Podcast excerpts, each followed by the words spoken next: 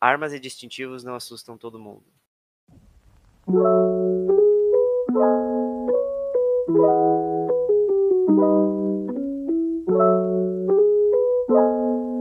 Sejam todos muito bem-vindos à quarta edição do Clube do Livro do Sindicato dos Escritores. Eu sou o João, o apresentador de hoje, e comigo tem o Otávio. Asmodeus. tem o Otávio e Mr. Tots também. Olá. E o livro que nós leremos, na verdade que nós lemos e discutiremos hoje, foi A Balada do Black Tom, de Victor Lavelli. Uh, o livro foi publicado pela editora Morro Branco, aqui no Brasil, e foi traduzido por P.T. Rissati. E ele é uh, uma releitura, uh, na verdade, é uma releitura e uma crítica a um conto do Lovecraft que chamava Horror at Red Hook, que, segundo alguns, como se diz, alguns comentários do, da, da, própria editora no, no livro, foi um dos contos que gerou muito rebuliço do Lovecraft na época, por, pois ele era extremamente xerofóbico e racista. Acho que não na época, né? Na época, ah, é, é, é, verdade, verdade, perdão. Não, foi, é, foi mas... na, na descoberta da, Isso, dessa faceta. Na, na descoberta, na, desse é. despertar consciente, eu diria, mais crítico de, de, leitores mais contemporâneos, revendo obras antigas e tudo mais, uh, viu-se o quão uh, o quão racista e xenofóbico ele era. E descoberto, na verdade, foi até do, do comentário do próprio autor desse, desse texto, do, do, da balada do Black Tom, que uh, ele sempre admirou muito e leu muito sobre. Sobre não, leu muito as obras do Lovecraft quando criança. E foi quando ele se deu conta, quando adulto, já um, um escritor, o quão problemática a, as obras dele eram na época, né? Na, na época não, claro. Aliás, perdão, na época também, mas com uhum. os olhos de hoje, com o senso crítico de hoje, ele percebeu que aquilo que ele devorava como literatura quando criança, na verdade, era, era ofensivo uh, até mesmo para ele, né? Um, do, um dos leitores ávidos do, do Lovecraft. E, era um tendo isso em mente... afro-americano, né? Isso, ele, ele é afro-americano, um, um autor afro-americano. E tendo isso em mente, ele resolveu escrever a balada do Black Tom como uma crítica e uma. Não é bem homenagem à palavra, qual foi o outro termo? Releitura, releitura. É, mas, mas é, uma... mas é uma. Mas é também uma. Acho que em algum lugar até diz um isso. tributo é, é uma é, crítica. Um tributo, é, é, isso, era a palavra que eu estava procurando. Como e... um tributo é uma crítica ao Lovecraft. Inclusive a dedicatória, né? Muito boa já de início, já, já coloca o tom do livro, que é para HP Lovecraft com todos os meus sentimentos conflitantes. Isso, eu achei, de, de fato. Uh, até agora foi talvez o meu livro favorito do Clube do Livro porque ele entra, claro que como, como é algo Lovecraftiano, ele entra, ele entra muito nisso de mistérios obscuros e, e misticismo e tudo mais, que é o, o que mais me atraiu na, na literatura desde, desde que eu comecei a ler. Uh, e apesar dos outros livros também terem sido muito bons, que eu, que eu gostei, isso é o, o tema em que eu me sinto mais confortável, acho que tanto para discursar quanto para compreender. Uh, então, fazendo uma breve sinopse do livro, vou tentar ser super breve, eu até posso falar mais, mas se eu tivesse que resumir o livro numa frase, eu diria que é o que seria o Coringa se ele fosse se ele vivesse no universo do Lovecraft. Porque o, o, o protagonista tem um episódio catártico que é muito muito visível, assim, qual, muito perceptível. Qual dos protagonistas? Porque temos dois, né? O livro é dividido em duas partes. Verdade, verdade. É... O, assim, o, o, protagonista é epônimo, então, o Black Tom. Porque o, o que, para dar um contexto do horror em Red Hook, é, hum. é do ponto de vista do policial, do é, do Malone. Detetive né? policial. Uhum. E, e, e para. Eu achei isso muito, muito interessante pra, pra, na releitura, de forma para colocar um pouco essa. Um pouco a visão do outro lado, né? O, o Victor Lavalle colocou um protagonista negro na primeira metade do livro.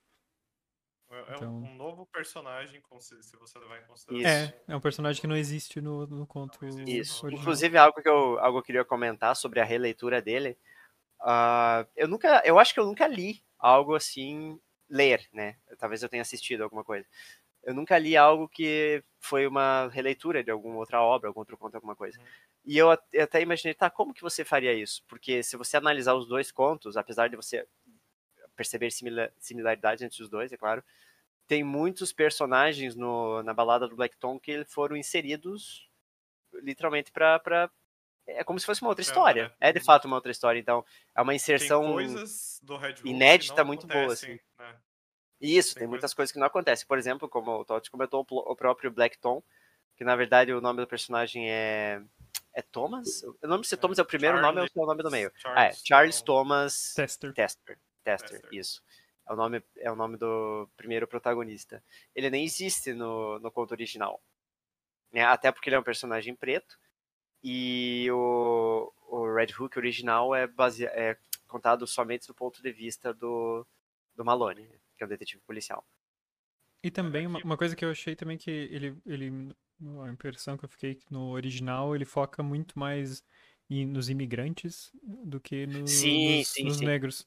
E aqui uhum. ele colocou mais o foco. Ele também fala dos imigrantes aqui na balada do Blackton, uhum. mas o foco ficou mais na, nos negros mesmo. Sim. É. E é visível o, o desdém, né, que o Lovecraft uhum. tem no, pelos imigrantes, porque ele descreve vários. Inclusive, se eu não me engano, ele descreve. Eu não lembro se são chineses ou japoneses, acho que são chineses né, no contexto do, do livro. Como tipo. É, do Red Hook. Acho que descreve eles até tipo como olhos rasgados ou alguma coisa assim. Nossa, é assim, é absurdo ler assim. E eu é, só penso que, vez... que impacto, assim, um, até um comentário que eu acho que para você, de fato, sentir o impacto do, da xenofobia e do, do racismo, tanto do Lovecraft quanto que o, o Tom, que, o, o Tom uh, que o Victor quis retratar, você teria que ser uma das minorias, né, que está sendo alvo ali, para sentir realmente o impacto. Então, acho que nós não, não, não conseguimos nem entender de fato o, o tamanho que isso foi, tanto na época quanto agora, né? Uma coisa muito interessante dessa edição da Morro Branco, que ela é muito bonita, é que eu li sem saber que era uma releitura de um conto do Lovecraft. Eu sabia que era uma história que se tratava do universo do, do Lovecraft, mas por, pela visão de outro autor. E quando você encerra a, a história em si, é, tem a carta da editora, né, falando, você acabou de ler uma releitura e para você ter o contexto completo, eles anexaram em páginas pretas é, o conto na íntegra, o conto original do Lovecraft, O Horror em, em Red Hook, que é um conto até longuinho, se for ver, ele tem umas 40 páginas mais ou menos. Na verdade tem até menos porque tem aquela, aquele pulo de página entre é, os tem um pulo, é, né? Pois é. Então... Mas ele é um, um conto ligeiramente longo, né? É, é, mas ele é cinco, bem mais curto do que a balada, só para deixar Sim, sim. É, a balada é um, é um romance, você poderia dizer, é. né? Esse é efetivamente um conto. Uh, que eles né, colocam que a decisão editorial foi de, de traduzir esse conto na íntegra, com os termos pejorativos, tais quais eles foram feitos pelo autor. Uh, eu gosto muito da carta que eles deixam nesse sentido, que é tipo. É, colocando que é, essa ideia de, de, de, deixar o conto original com o livro junto é para você ter o mesmo, a mesma visão, por assim dizer, ou a mesma experiência que o Victor Lavalle teve, né? O uhum. que instigou ele a escrever esse livro foi uh, esses sentimentos uh, controversos com o Lovecraft, né? Alguém que ele um autor que ele tanto admirava, que na vida adulta despedaçou o coração dele nesse sentido. Eu acho que de muitos é. outros é. também, leitores. É, né? de muitos eu, eu fui descobrir exatamente. que o Lovecraft era super racista há poucos anos atrás. Acho que até nós discutimos no episódio, né? Sim. Não sei se foi só sobre ele, mas foi sobre isso. Foi sobre é, é. A, a, ideia de separar o artista da obra, né? Isso. Entrou também a J.K. Rowling no meio, entre outros. É, e eles falam, é, eles fazem um breve comentário sobre essa questão, né, de você crescer e descobrir que aqueles ídolos da sua infância não são tão perfeitos como você imaginava, né? E muitas vezes, nos casos de autores racistas, eles até desprezavam o que você era, né? Daí como que você uhum. convive com isso? Monteiro Lobato é o, o exemplo nacional mais famoso disso, né? Uh, teve presente na infância de, de inúmeras crianças e nos textos dele era extremamente racista. Eu achei, então, eu achei interessante isso, porque eu também, eu também não sabia que era uma releitura, só descobri depois, no fim. Mas foi a primeira vez que eu li um conto agora do Lovecraft depois de saber que ele era racista, porque os outros todos eu li há muitos anos é, atrás. Eu também, eu acho, na verdade. E esse é o conto que é sempre mencionado. Sempre que se fala sobre Lovecraft racista, é esse é conto esse que eu, vejo mencionado. E, E, deu, e tanto que eu tava na dúvida, tipo, será que os outros que eu li são muito sutis ou não têm referências, ou só eu que não percebia? E, mas eu acho que é mais pro lado de eu não perceber mesmo. Porque mesmo lendo esse conto, tipo, se não tivessem me dito, olha, esse é o conto racista, eu acho que eu não ia saber apontar, porque para mim, onde tava ali, é, parecia que era coisa do personagem. E acho, tipo, se eu não soubesse uhum. que o uhum. Lovecraft era racista, eu acharia que é que é a construção do personagem, porque é contado do ponto de vista do policial. E para mim faz muito sentido que esse policial seja um filho da puta racista, enquanto porque ele é ele passeando nas ruas do bairro e falando ah, esse bairro aqui costumava ser muito limpo, né? Muito bonito. É agora, um lixo hoje, Agora né? tem esses imigrantes e ele fica falando sobre uh, os grupos de imigrantes que ficam, tipo, suspeitos na, na esquina, né? Que era provavelmente, sei lá, deve ser uns adolescentes ali, imigrantes, que estão ali conversando na esquina. Mas para ele, como um policial, tipo, isso aí não pode ser coisa boa. Certeza que eles estão planejando alguma coisa. Uh, então, quase. Então, e, e eu, e eu, Na maioria das vezes que apareceu, é, que foi que é nessa parte que ele descreve o lugar, para mim pareceu muito ligado ao personagem. Um capítulo, exceto um capítulo em que é, se passa num barco. Uh, tem a parte do barco. Ah, sim, sim. E aquele não é exatamente. Eu fiquei um pouco confuso, porque lá tem uma parte que é bem racista ou xenófoba. E, e não é. O personagem não tá lá. Mas é depois. Narrador, né? É, que, e é, só que depois ele, no capítulo seguinte, uh, diz que alguém contou para ele aquilo lá. Daí eu fiquei pensando se era, ok, então isso é do ponto de vista do personagem, só que uh, ele ficou sabendo depois, mas cronologicamente colocaram antes. Porque ali fica mesmo. Parece ali que é mesmo o narrador te falando aqueles comentários, sabe? E, então é um pouco estranho. É que o que entrega o Lovecraft são as cartas dele, né? As sim, sim, sim. Isso não é. É, sim, isso sim. não. Eu entendo. Você tá falando, é que, tipo, realmente, é, e, e, tem uma outra obra aqui que é citada pela, não sei se é pela Morro Branco ou é um outro comentário, que é a, é a Sombra de Innsmouth. É uma eu já li esse livro. É. Ah, então, eu só, li dois, eu só li dois livros do Lovecraft, A Sombra de Innsmouth e Nas Montanhas da Loucura. E eu não gostei na época que eu li, porque era um linguajar que eu achava muito complexo. Ah, apesar da ideia... A, a Sombra de Innsmouth era o que eu mais tinha gostado, porque era o mais acessível dos que eu tinha lido. Mas aí depois que descobri toda essa parada sobre o Lovecraft, falei, não, não, eu não preciso ler isso. Tanto que só a balada do Black Tom para me convencer a ler um conto dele mesmo. E aí, a sombra de Innsmouth é muito interessante, porque ele não é explicitamente racista, mas é, é a justificativa que ele dá sobre raça superior, sobre ter uma, uma raça escolhida e uma raça que merece ser dizimada, a forma como ele apresenta é, dá a conotação racista à história, né? É, as criaturas, é, os seres sobrenaturais, o horror cósmico, ele tá ali meio que para expurgar tudo que há de mal do, no mundo, né? E quando ele retrata o que, que há de mal do mundo, é que você consegue, de fato, ver, por assim dizer, mas é, é realmente uma análise um pouco mais exigente, né? Principalmente para para quem cresceu lendo, para quem continua lendo, né, Lovecraft.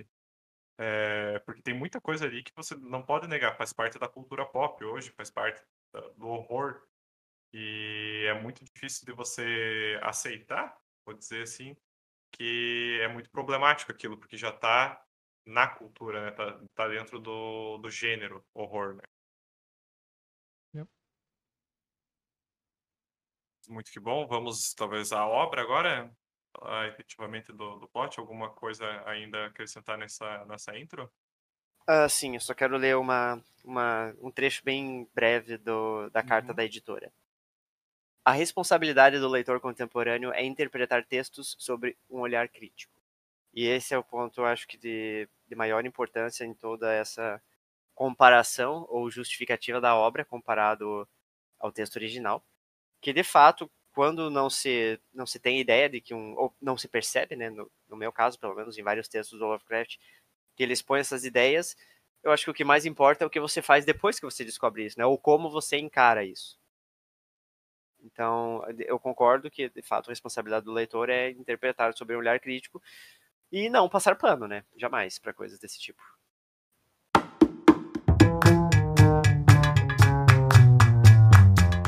Malone quase erfou. o tom do Sr. Howard, suas palavras ou o vislumbre da mulher que abria a porta era suficiente? Como Malone estava bem mais longe da casa que o Sr. Howard, ele viu sua silhueta lá dentro. À porta, uma mulher curvada, magra, apareceu, o nariz saliente, os cabelos bem puxados para trás. Mas atrás daquela mulher, Malone jurava que tinha visto. O quê? Mais dela. Um grande volume tinha vindo atrás da senhora, a uma distância do vestíbulo sombrio. Quase qualquer um, alguém não tão sensível, não tão sintonizado, teria ignorado aquilo como uma ilusão das sombras, um pouco de luz oblíqua. Mentes insensíveis sempre refutam o conhecimento verdadeiro. Mas Malone não podia ignorar a noção de altura, de tamanho, por trás da figura daquela mulher à porta. Não uma segunda presença, mas o restante dela. Malone passou a mão de novo pelos cabelos apenas para disfarçar o tremor da mão direita. A gente pode Eu começar a discussão do livro por aí, que essa é uma é- personagem que ela tá no começo e no final da história, né? Isso. Sim, sim, ela E- que começa o serviço, né? Mas eu, que eu, eu E- gosto muito dessa passagem por... Porque pra mim isso aqui é a essência do que eu gosto no- nas histórias do Lovecraft. Uhum. E que é esse, essa sensação do, do desconhecido, né? Então essa, tipo, tu vê o nervosismo do personagem com alguma coisa que ele não consegue bem descrever o que que é. Uma situação de estranheza que deixa ele incomodado, mas que não é necessariamente 100% ah, visível ou descritível, né? Esse medo do desconhecido, né? Esse Hum. quase que pavor, aquilo que a a mente humana não é capaz de compreender, né? Eu concordo com a. Concordo não, né? Porque foi tua escolha, mas eu gostei muito também da sua escolha de, de frase, porque. ah, por N razões. Uma das razões é porque eu gostei muito como o autor descreveu a mulher, que pra mim ele tá simplesmente descrevendo uma forma monstruosa que ah, está mostrando a forma mais palatável para tipo para um humano, né, que seria uma velhinha dócil, porque pra mim deixa visível esse texto que ela a mulher é um monstro lá dentro, né? Sabe, sei lá o que ela é. Tanto que algumas passagens adiante até tem é, insinuações de, de, ser, tipo algo serpentesco, como uma cauda, uma garra, Uhum. alguma coisa assim. Sim. Reptili, meio Uma reptiliano. criatura, é, é- é que eles fazem ligação com o nome dela, uma criatura egípcia, né? Algum- Sim, é quase. Ah, é verdade, É verdade. quase como nome. se tivesse, por exemplo, se ela, como se ela fosse um monstro e ela, ela altera a aparência dela para os humanos. Uhum. Ah, mas o, como o Malone tem uma. Ele estuda muito, né? Sensibilidade também, né? Ele tem uma sensibilidade. Ele diz que ele tem uma sensibilidade porque ele já estuda há muito tempo essas coisas ocultas, né? Então Uhum. parece que às vezes ele tem uns vislumbres da real aparência dela, ou, ou meio que a impressão, né? Como se fosse alguma coisa de vez em quando aparece, ou ele sente a presença de alguma coisa ali, ah, que, é, o- que é o eu verdadeiro dela, né? Oculto, né? É, ele é uma das pessoas sensíveis do, do, do texto ne- nesse aspecto, né, no aspecto mais sobrenatural.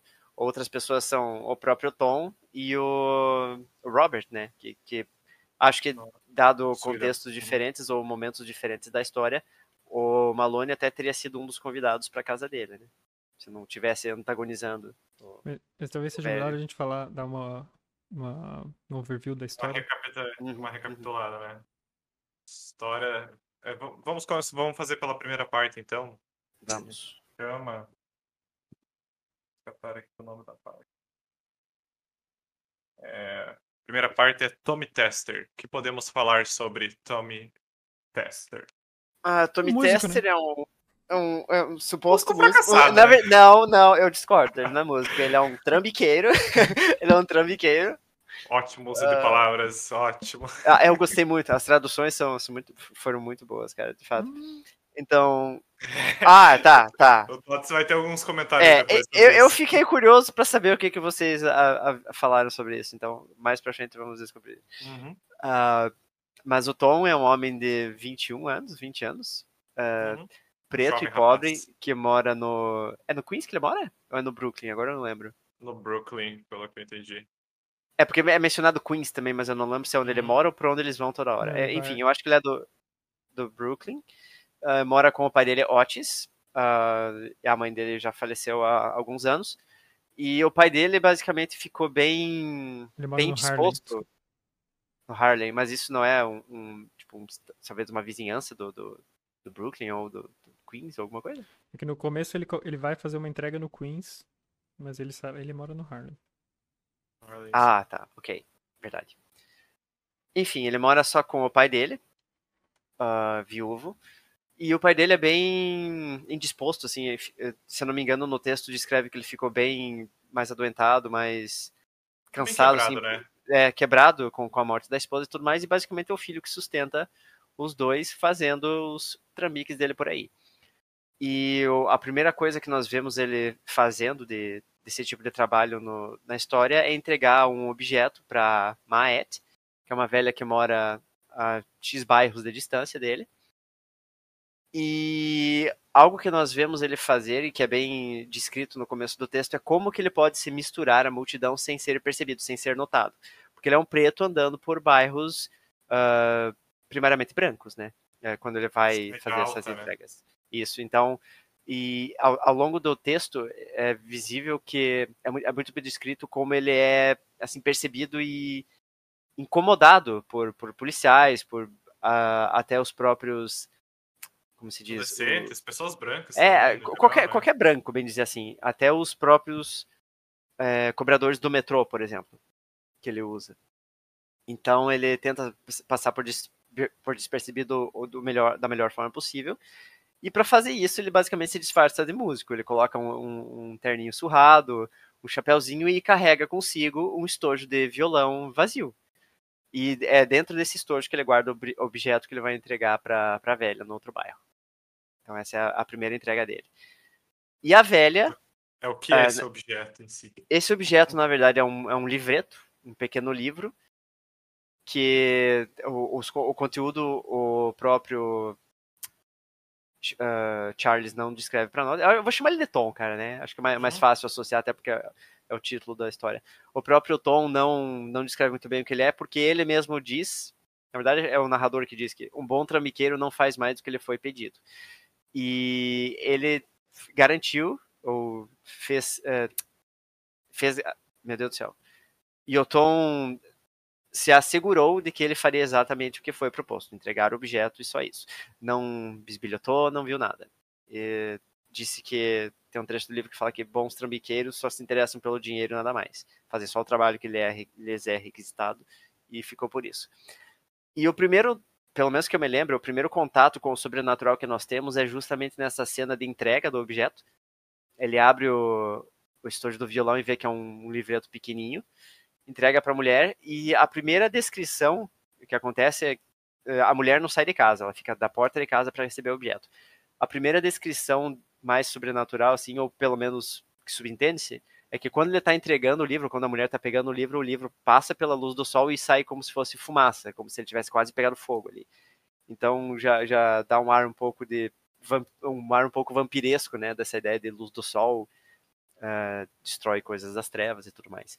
E a própria a própria interação dele com a velha é bem suspeita, porque ela mesma uh, atiça ele para saber, né, se ele não tem curiosidade de saber o que estava no livro, pergunta com meio que decepcionada se ele não leu e tudo mais, e entrega o dinheiro e ele vai embora.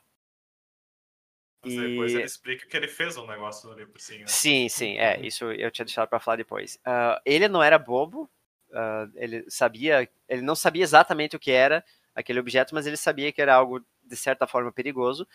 E então o que ele fez foi arrancar a última página do livro.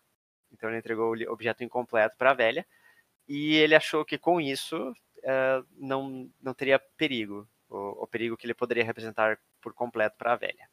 Ele explica uh, que como era um, um, livro de feitiços, tipo, sem a última página ele não tem serventia, né? Alguma é, porque assim, na verdade aquele livro é um, é um compêndio de um alfabeto, né? Que eles chamam no, no livro de um alfabeto... Supremo, acho que é. Supremo, isso, o alfabeto supremo. Então ele tirou uma letra, que é a última letra, que incompleto ele basicamente não, não tem todo o seu efeito, não tem todo o seu poder. Porque na conversa com a mulher mesma, ela, ela implica que ah, é algo muito poderoso, algo muito muito forte que pode vir por aí, né?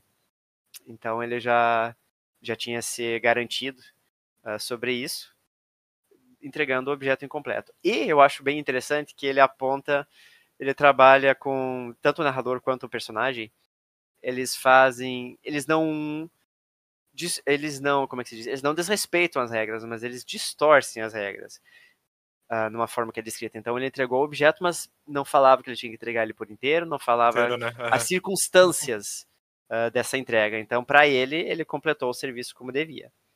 Apesar de saber que talvez. Um... Mas, claro, com certeza, mas não para velha. Tanto que isso nem vai voltar para pegar ele mais para frente, né? Não, imagina. imagina. Então, essa é a primeira, o primeiro trabalho que o, que o livro descreve para nós. Uh, e daí a velha pergunta, tá, mas onde que você conseguiu esse objeto?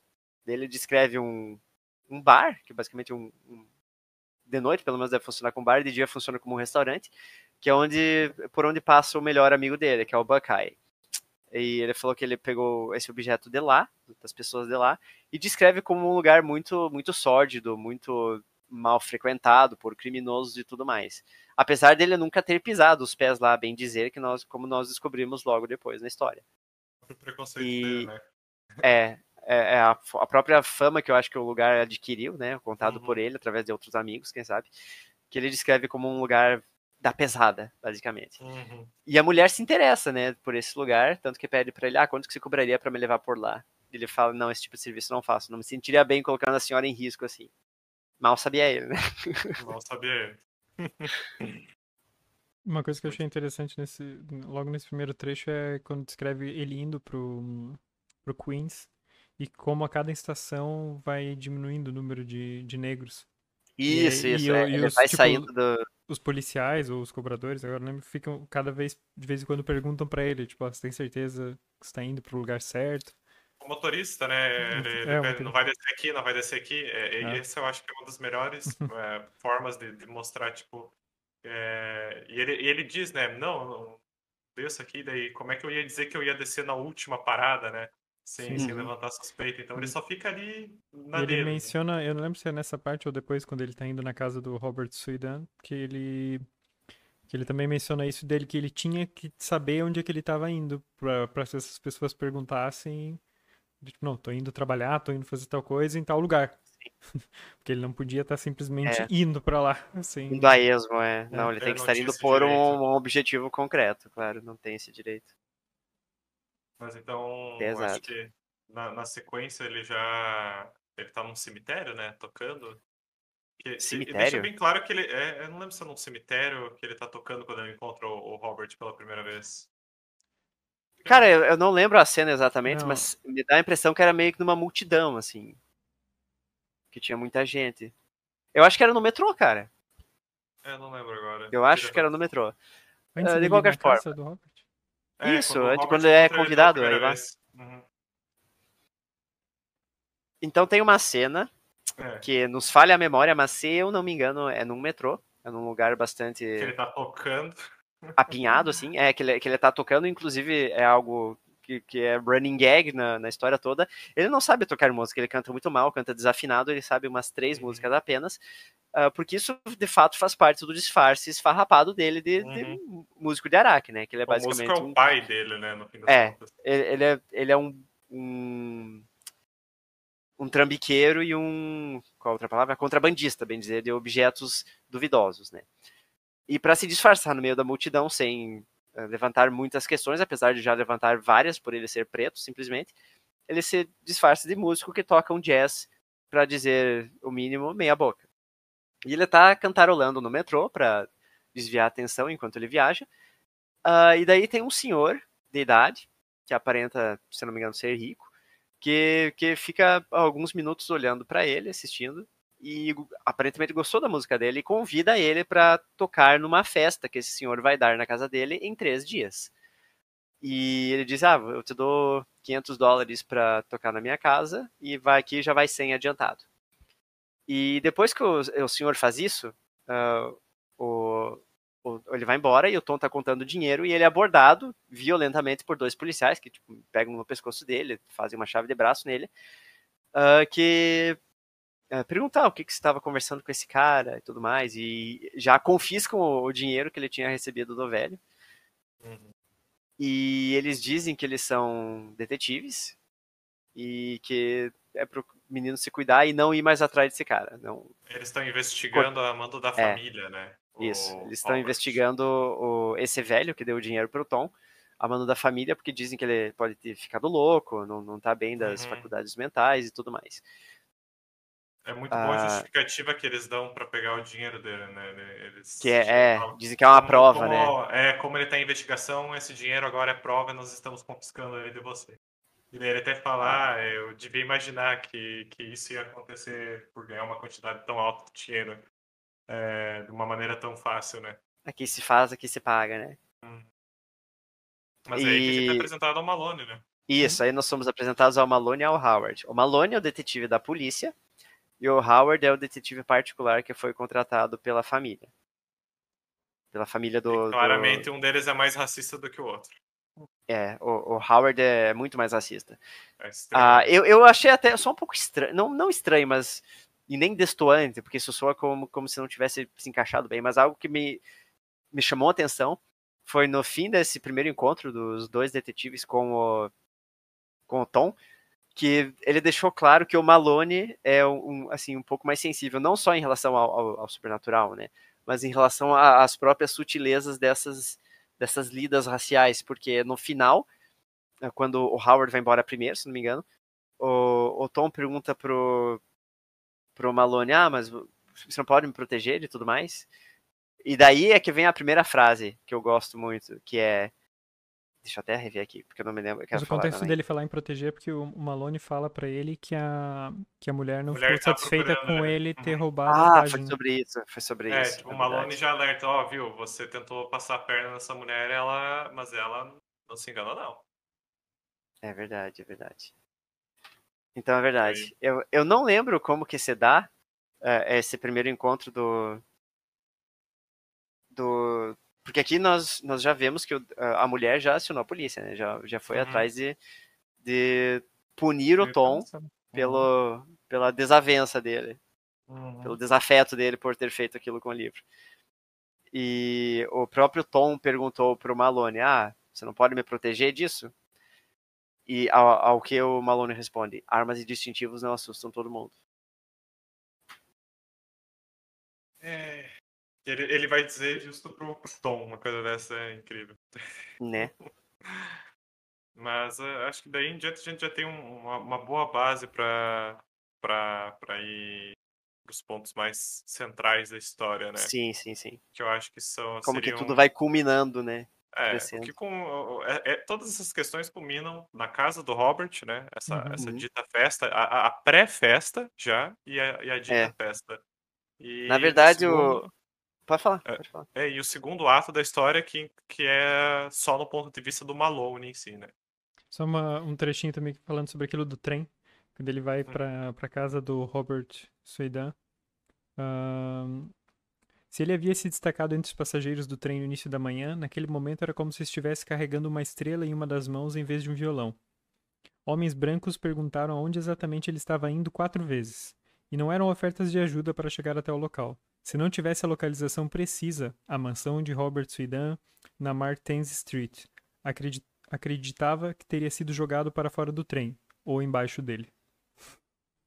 É, brabo. É que é quando, é, isso é na pré-festa ainda, né? É, tipo, é, é quando ele vai lá conhecer, tem é. Flatbush. E, na e verdade, o, o, próprio... Ah, perdão, eu ia falar não, só que o... Eu ia falar que o Robert, não vou dizer nem mentiu, né? Mas ele quis uhum. uma prévia do, era isso que eu queria do... falar mesmo. Uhum. ele queria uma, uma prévia de como seria. O, o, o, real motivo desse convite do Tom para a casa do Suidan não foi simplesmente para tocar música. Foi porque ele viu no Tom uma certa sensibilidade ao que eles chamam de a grande ilusão do mundo, né? Para ver aquilo que é verdadeiro, aquilo que muitos ignoram e não conseguem observar. E ele sentiu no Tom essa sensibilidade de perceber isso.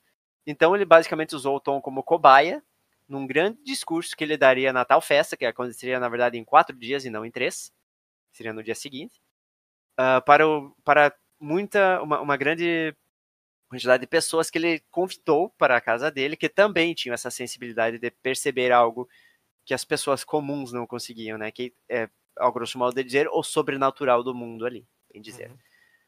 É, eu, é muito engraçado quando ele chega na casa do, do Robert, que ele acha que já é pra festa, né? O, uhum. o, Robert revela, o Robert fala: Você não acha que eu ia ter que pagar tudo isso para uma noite? E, ele, e em pensamento ele comenta: Foi o que combinamos, uhum. mas eu deveria imaginar que, que não seria.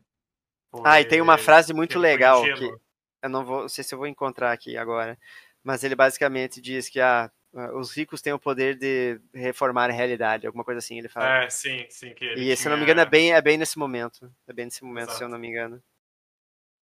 Mas aí estamos na biblioteca de Robert Sweden e as coisas. Ah, achei, achei. Um pouco loucas. Perdão. Pode, pode, pode ler.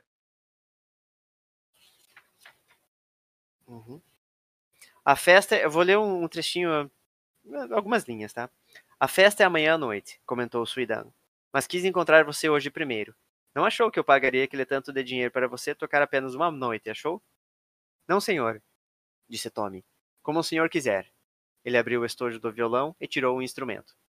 Na verdade, ele esperava receber para tocar por uma noite, porque foi exatamente o que o homem havia prometido três dias antes. Mas a realidade de um homem rico é recriada ao seu bel prazer. E aí estamos com Tommy e Robert. E é uma verdade atemporal, né, aparentemente. É, isso sim.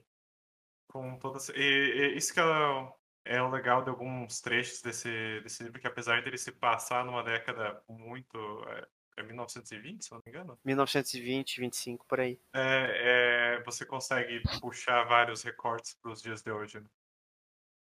Mas o, na biblioteca de Sweden que as coisas começam a, a- a fazer menos sentido, né? É, Que eles têm Se uma, na- uma viagem. se a primeira a primeira cena com a com a velha lá do do bairro do que ela queria o livro teve um, um semblante sobrenatural, aqui de fato as coisas acontecem.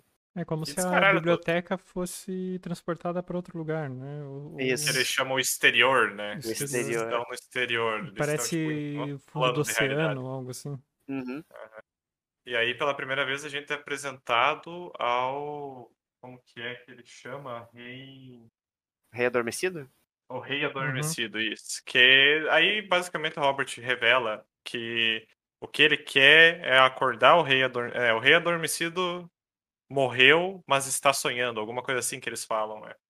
Uhum. É, e ele quer acordar esse rei adormecido porque supostamente esse ser, ah, que muito sabiamente não é revelado quem é até o final do livro, É, ah, mas que todo mundo eu- sabe quem que é.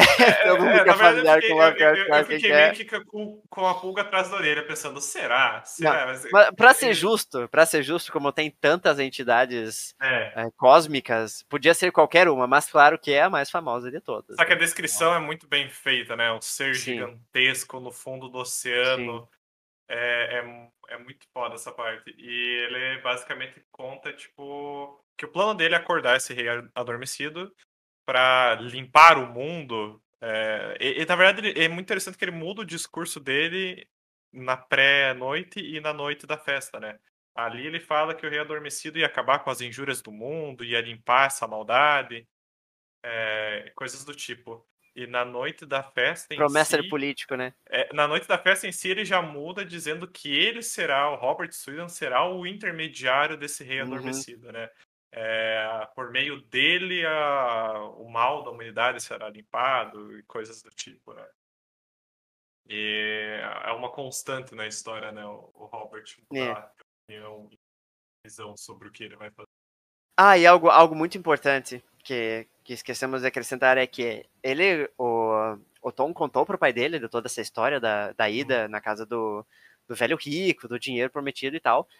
E ele foi almoçar com o pai dele naquela tarde, no, naquele tal restaurante onde, ele, de onde ele tinha conseguido o livro. E lá ele viu que não é nada demais, não é barra pesada nem, nem, nem nada. lá- Restaurante normal, né? É um restaurante normal, é exatamente isso.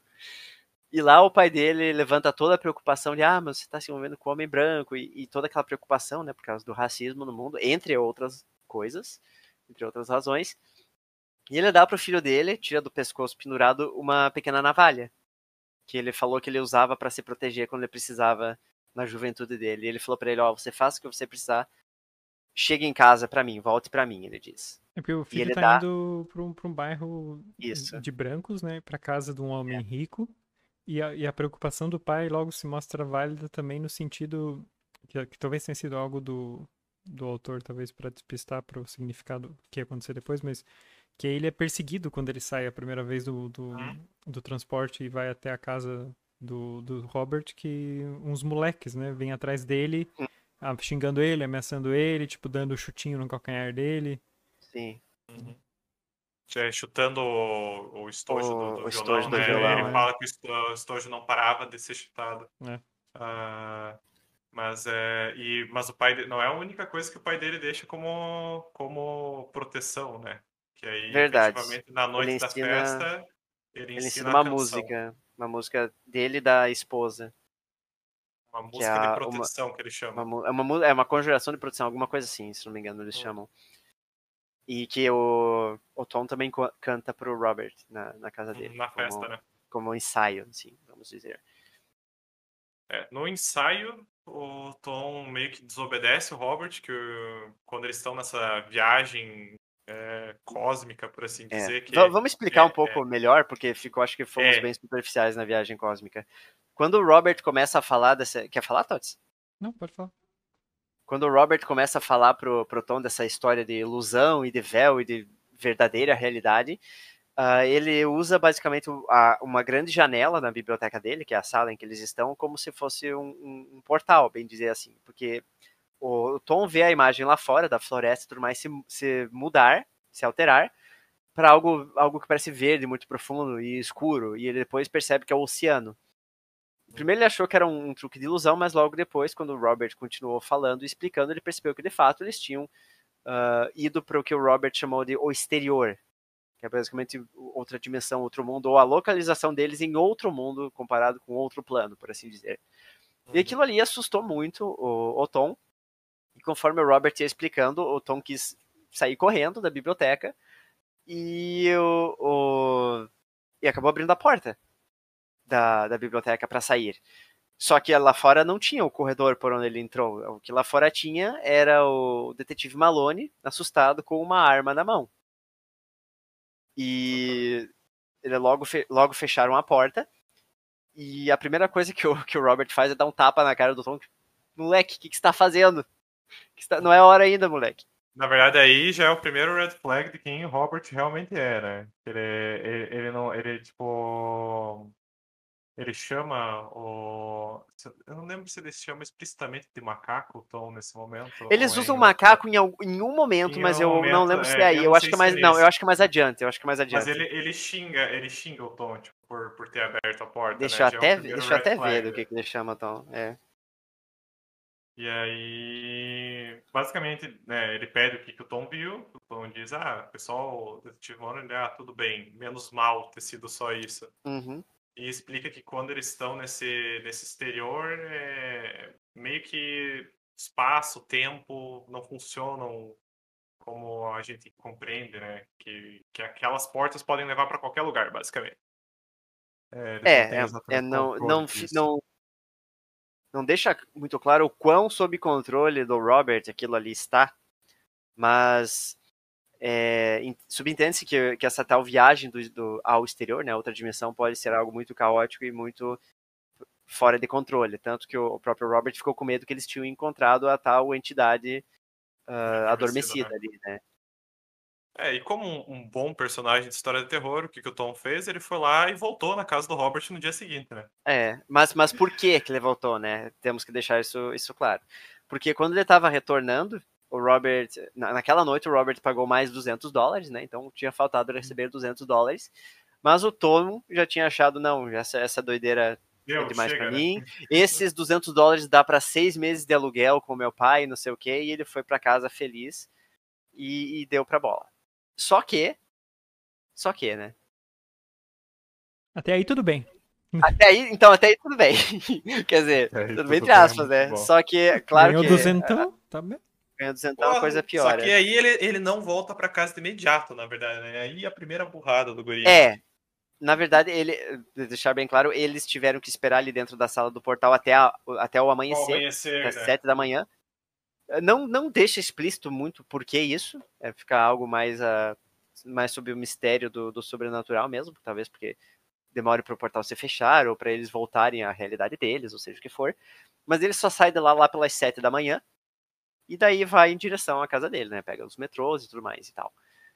Só que chegando em casa, chegando no, no prédio dele, ele vê uma muvuca, uma agitação, um mar de pessoas e viaturas da polícia e tudo mais, interditando o que ele depois percebe ser o prédio dele. E quando ele vai entrar no prédio, consegue chegar perto, ele vê os dois detetives lá, e um deles, se não me engano, o Malone. Howard. Não sei se é o Malone ou é o Howard. É. Fala pra ele, ó, você direto, seu pai está morto. Pá. Só um detalhe, que ele, o, que, o que fez ele voltar para casa não era necessariamente o pai ter morrido, porque antes dele, antes dele saber que o pai morreu, ele vai comer no lugar e ele puxa o maço de dentro do violão de notas e ele vê o jeito hum, que a é mulher verdade. olha para ele quando ele tem todo aquele dinheiro e ele paga e dá uma gorjeta e ele se Deus. sente de uma forma que ele nunca se sentiu antes. E daí, é nesse momento, diz que quando ele saiu da, quando saiu da loja, já havia mudado de ideia quanto voltar à casa de Suidan. O velho tinha razão, Tommy Tester gostava de uma boa recompensa. Então ele já tinha sido seduzido pelo, pelo dinheiro. É verdade. Dinheiro, pelo verdade. poder, né? É. Eu, eu acho essa cena Justo. que o, o, policial fala para ele, né? O seu pai está morto e a, a descrição é, é muito crua. Porque daí ele, ele fica catatônico, né? Ele não consegue Sim. reagir. Eu acho, eu acho muito foda dessa cena toda que você fala, não, já, já tá uma merda, mas ela consegue piorar ela consegue piora, piorar essa cena. Muito. Ela piora muito, cara. É muito foda. Só que é muito foda, porque, tipo, por ele não conseguir falar nada, ele ficar ali paralisado, o Howard já mete, tipo, você vê como são essa gente, eles não sentem uhum. nada. É, se, se, me, se, alguém me dissesse que um parente meu morreu, eu, eu simplesmente socaria a cara dessa pessoa. Sim, ele, ele fala pro próprio Tom, se você me é. dissesse que o meu pai está morto, eu lhe daria um soco na cara. É, e daí o Tom, tipo, pensa, é, o, ou é o narrador que intervém dizendo que o, a, sensa, a vontade dele era de fazer isso, mas aí não ia ser só o pai dele que ia estar tá morto ali, né? Sim. É, é, é, é, muita hipocrisia por parte do policial. E o policial continua sendo, tipo, mega escroto com ele. Sim. Quando. Bom, já, já falando, já dando a, a abertura do que o João tinha falado, né? Porque que a situação piora. Basicamente, o, o Howard é, tava investigando. Eu não lembro ao certo por que ele tava ali na rua. Ele, ele entrou no apartamento do Tom e o pai dele tava na cama com o que ele, e ele achou que o pai dele tava com uma arma, né? O Otis estava segurando uma arma, então imediatamente. Uma carabina, uma carabina, é, uma carabina, falam. exato. Imediatamente a reação lógica dele foi descarregar o pente inteiro da, da arma. Duas dele. vezes. Duas, Duas é, vezes. Não, só que é muito bom porque ele não fala de imediato isso. Ele fala que ele descarregou inteiro e logo depois ele carregou de novo a arma e descarregou inteiro de novo, né? É. Era, era uma arma muito perigosa, era, era um risco muito grande a segurança dele. E Cara, depois... eu acho que eles tinham vindo ali para investigar por causa da, do, Robert, da coisa roubada. Da... Ah, da falta da página, página que faltou, é, é verdade, verdade, é verdade. Eles falam que tinham denúncias de itens roubados, né? E é. estavam investigando. E aí é muito foda que daí, logo em seguida, o Malone fala, ele tava com um violão. Pô, é, Era um violão. Porque, ah, porque violão, tava né? escuro né? e penumbra e não sei o quê. Só que, cara, eu achei muito foda essa passagem, porque é, é, tipo, isso acontece até hoje, saca? É. Você pesquisa. Isso, eu pensei nisso, cara. É, é a mesma violência, cara. É a mesma violência. É muito surreal, cara. E isso é, é extremamente distoante e com manipulação de evidência. Né? É manipulação, sim. sim é... é e o Tom até pede, né? Tipo, você. É, é que o, o, Tom fala. Cara, não lembro o que, que ele fala para ele. Sobre é, E ele pede. É que ele pede se, se o policial ia adicionar isso no relatório dele. Ah, tá. E o é policial é fica puto com ele, né? Tipo.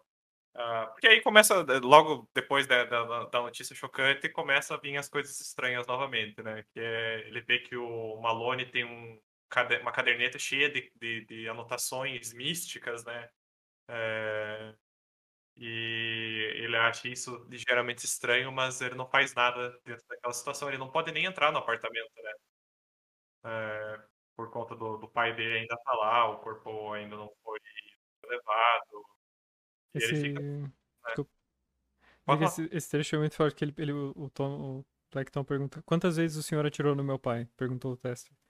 Senti minha vida em risco, disse o Sr. Howard. Esvaziei meu revólver. Em seguida, recarreguei e esvaziei de novo. tipo... É muito. Nossa. É muito filha da puta, cara. Sim. Mas aqui eu achei aquele, aquele trecho que, que a gente tava comentando sobre a aparente indiferença do, do Tom para a notícia da morte do pai dele, né? Que é o seguinte. Se você me dissesse que meu pai está morto, eu lhe daria um soco, disse o Sr. Howard. Mas esse povo realmente não tem as mesmas relações que temos um com os outros. Foi cientificamente provado. São como formigas ou abelhas. O Sr. Howard acenou uma mão para o prédio ao lado deles. Por isso conseguem viver desse jeito. É muito foda. Escroto. Tipo, ah, conseguem viver desse jeito como se não fosse todo um sistema que Isso me, tivesse, isso né, me, é, não, não, tem N problemas nisso, né? Isso me N lembra problemas. diretamente. Cara, lendo esse livro, eu, eu tive muitas remetências a outras obras que, que tinham uma cena muito parecida ou me lembravam um sentimento muito parecido em certa cena. Essa cena dele falando das abelhas e tal, me lembra a cena do, do Django, lá da mesa Hum, de jantar com do o Monsieur crânio, né? Candy. Isso, a cena do Ah. crânio, cara, é muito É parecida. muita- cientificamente comprovado que os Uhum. negros são submissos, né? é, Mas é, mas é antropologia, é antropologia, se não me engano, que era, que era isso na época. É, realmente, existiam estudos que tentavam comprovar isso, forjavam informações para comprovar isso. Por décadas foi, fo- foi sempre justificado questões de violência ou questões de análogas à escravidão, porque ah, é, negros Uhum. realmente nascem para servir, né? Ah, e eu, a única coisa que eu não gosto dessa cena, sendo bem sincero, é que ela é uma cena muito previsível dentro do contexto da história, né? Ah, ela é o gatilho para que o Tom volte para a mansão do, do Robert. ele já não tinha mais nada, né, cara? É, nesse, Também não nesse tinha mais momento ele nada já a não tem. perder. É, exato. Eu acho que eu, eu, eu, eu- eu- tipo, ela me incomoda, mas tipo, não tinha muito pra onde ir, porque esse é o, é o clichê do terror, né? É, tá tudo bem e de repente, sei lá, morre um familiar do, do, do protagonista. É o momento coringa né? do Tom. É, é, esse é o momento coringa do Tom. Hum, sim. Só que como ela é construída, é muito bem feito. né? Sim, isso, incrível, ela é incrível. muito bem. Ela deixa muito chocado. Você fica. Você, a partir daí, pelo menos pra mim, eu tô com o Tom. O que esse cara fizer, eu tô com ele. Porque é muito puta que acontece com ele. sim. Eu encontrei o trecho que a gente estava comentando sobre o, sobre o Tom acabar falando, ah, então isso também vai pro relatório, que é o Hum. seguinte. Entendo que você não estava em casa quando o Sr. Howard chegou, disse Malone. Como resultado, seu pai ficou vulnerável. Olha, a construção da frase é muito filha da puta, né, cara? É aquela história de culpar a vítima, né? Então é minha culpa? Questionou Tommy. Vai colocar isso no relatório também? É, exato. O, né? o Sr. Howard abriu a boca de leve, uma expressão indisfarçada de surpresa. Odeio esses atrevidos. É. Nossa, a gente fica com muita raiva lendo esse livro, né, cara? Meu Sim. Deus do céu. E assim, só um comentário pra gente voltar depois. Essa cena piora depois, no ponto de vista do, do Malone. Essa Ah, é cena ela, verdade. ela fica pior. Porque é lá que eles combinam as coisas de evidência, né? É, Isso. que- ah, mas, mas a gente volta depois com o Malone aqui. Ah, que é um- tem uma outra frase aqui que eu achei que eu gosto, que é no começo do capítulo 9, o Robert Suidan. Algumas pessoas sabem de coisas sobre o universo que ninguém deveria saber, e podem fazer coisas que ninguém deveria ser capaz de fazer. Robert Suidan disse essas palavras às 10 e meia da noite. Inclusive, ainda bem que você falou isso. Me lembrou de mais uma coisa que esse livro me remete. Pe- especialmente o personagem do Se eu não me engano, é o personagem do Robert que me remeteu isso. Que é o. Eu não sei se já foi discutido abertamente aqui, mas. é, o quão foi discutido abertamente aqui, mas o Sr. Tots tem um, um, um- o Totsverse dele. Temos vampiros taxistas, né? Já discutimos os vampiros taxistas. E nesse universo do vampiro taxista existe um, um senhor muito misterioso.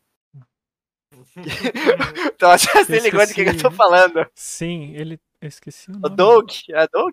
Não, o Doug é do bar, né? Doug é do bar. Mas.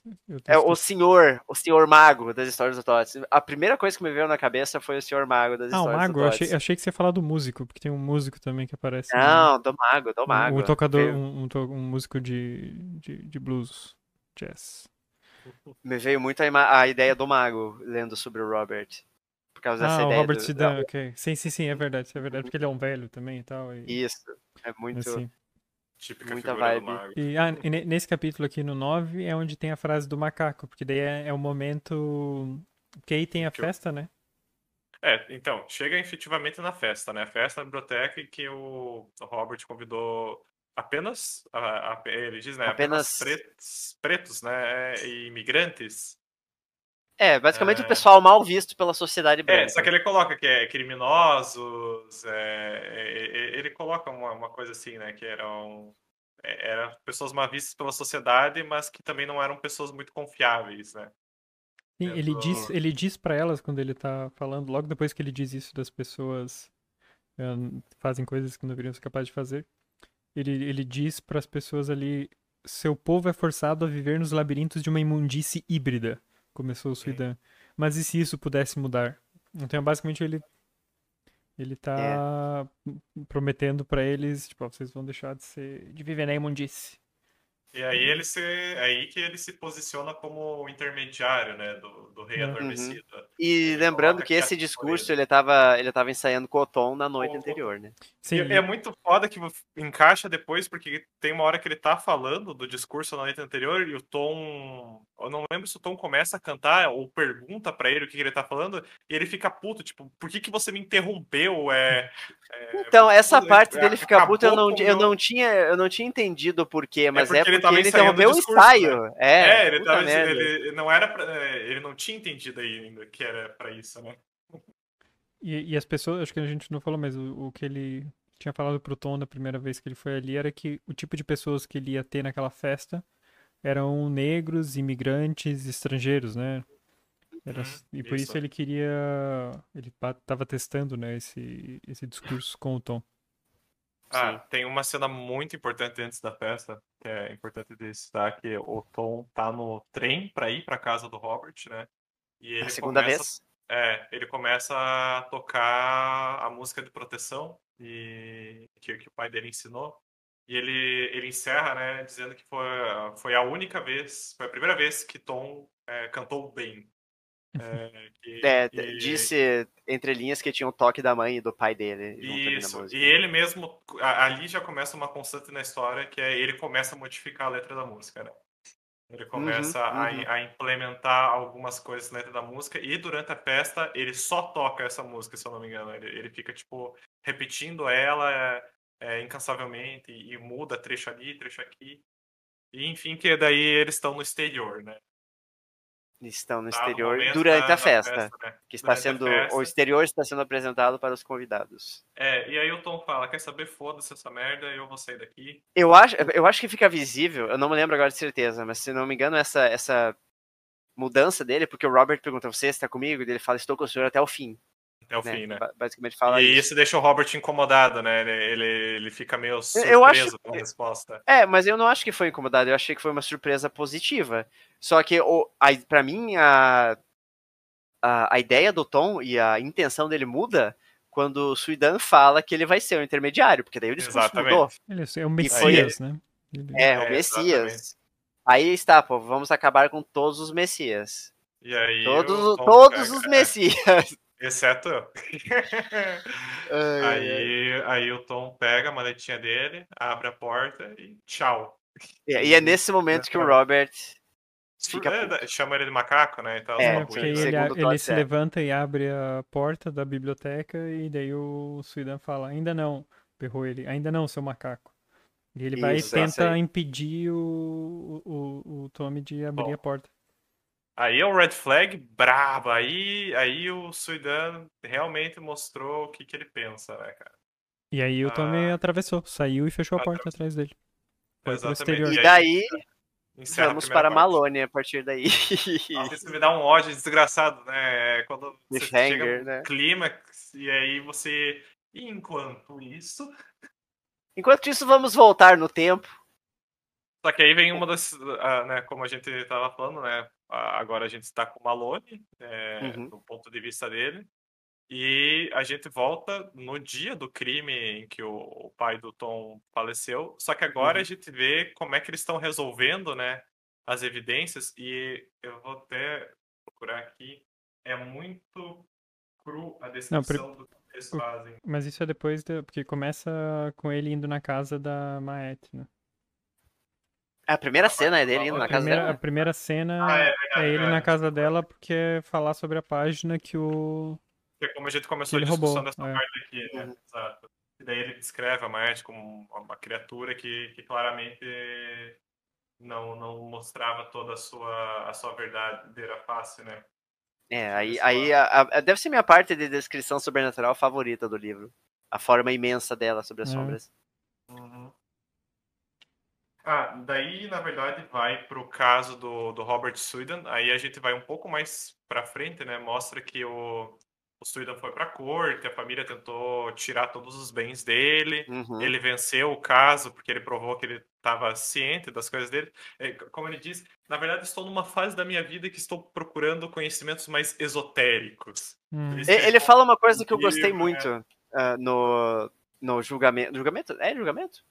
No julgamento dele, que o, o juiz ah, simpatiza com ele, que ele fala que ah, quando nós chegamos na idade da aposentadoria, nós nos tornamos os melhores alunos. Basicamente, ele fala algo assim. Uhum, uhum.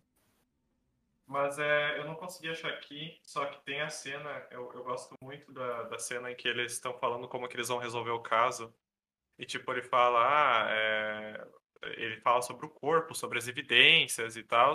E ele fala, e tudo foi resolvido enquanto estávamos Ah, sim, sim. ao lado, Sim, então os dois e mais dois, to- mais é. dois policiais, né? Eles estão em quatro os na sala, ali, é verdade. né? E, e ele fala, estávamos tomando um café como se não tivesse um, um corpo morto do outro lado da sala, né? E, é- é- é- e esses são as mesmas pessoas que, no caso, foi, foi o Howard que falou, né? Que fala sobre a, a frieza, né, das pessoas, é, do- do- dos pretos quanto ao anúncio de morte, enquanto eles estão decidindo o que, que eles vão fazer com o corpo do morto do outro lado da sala, saca?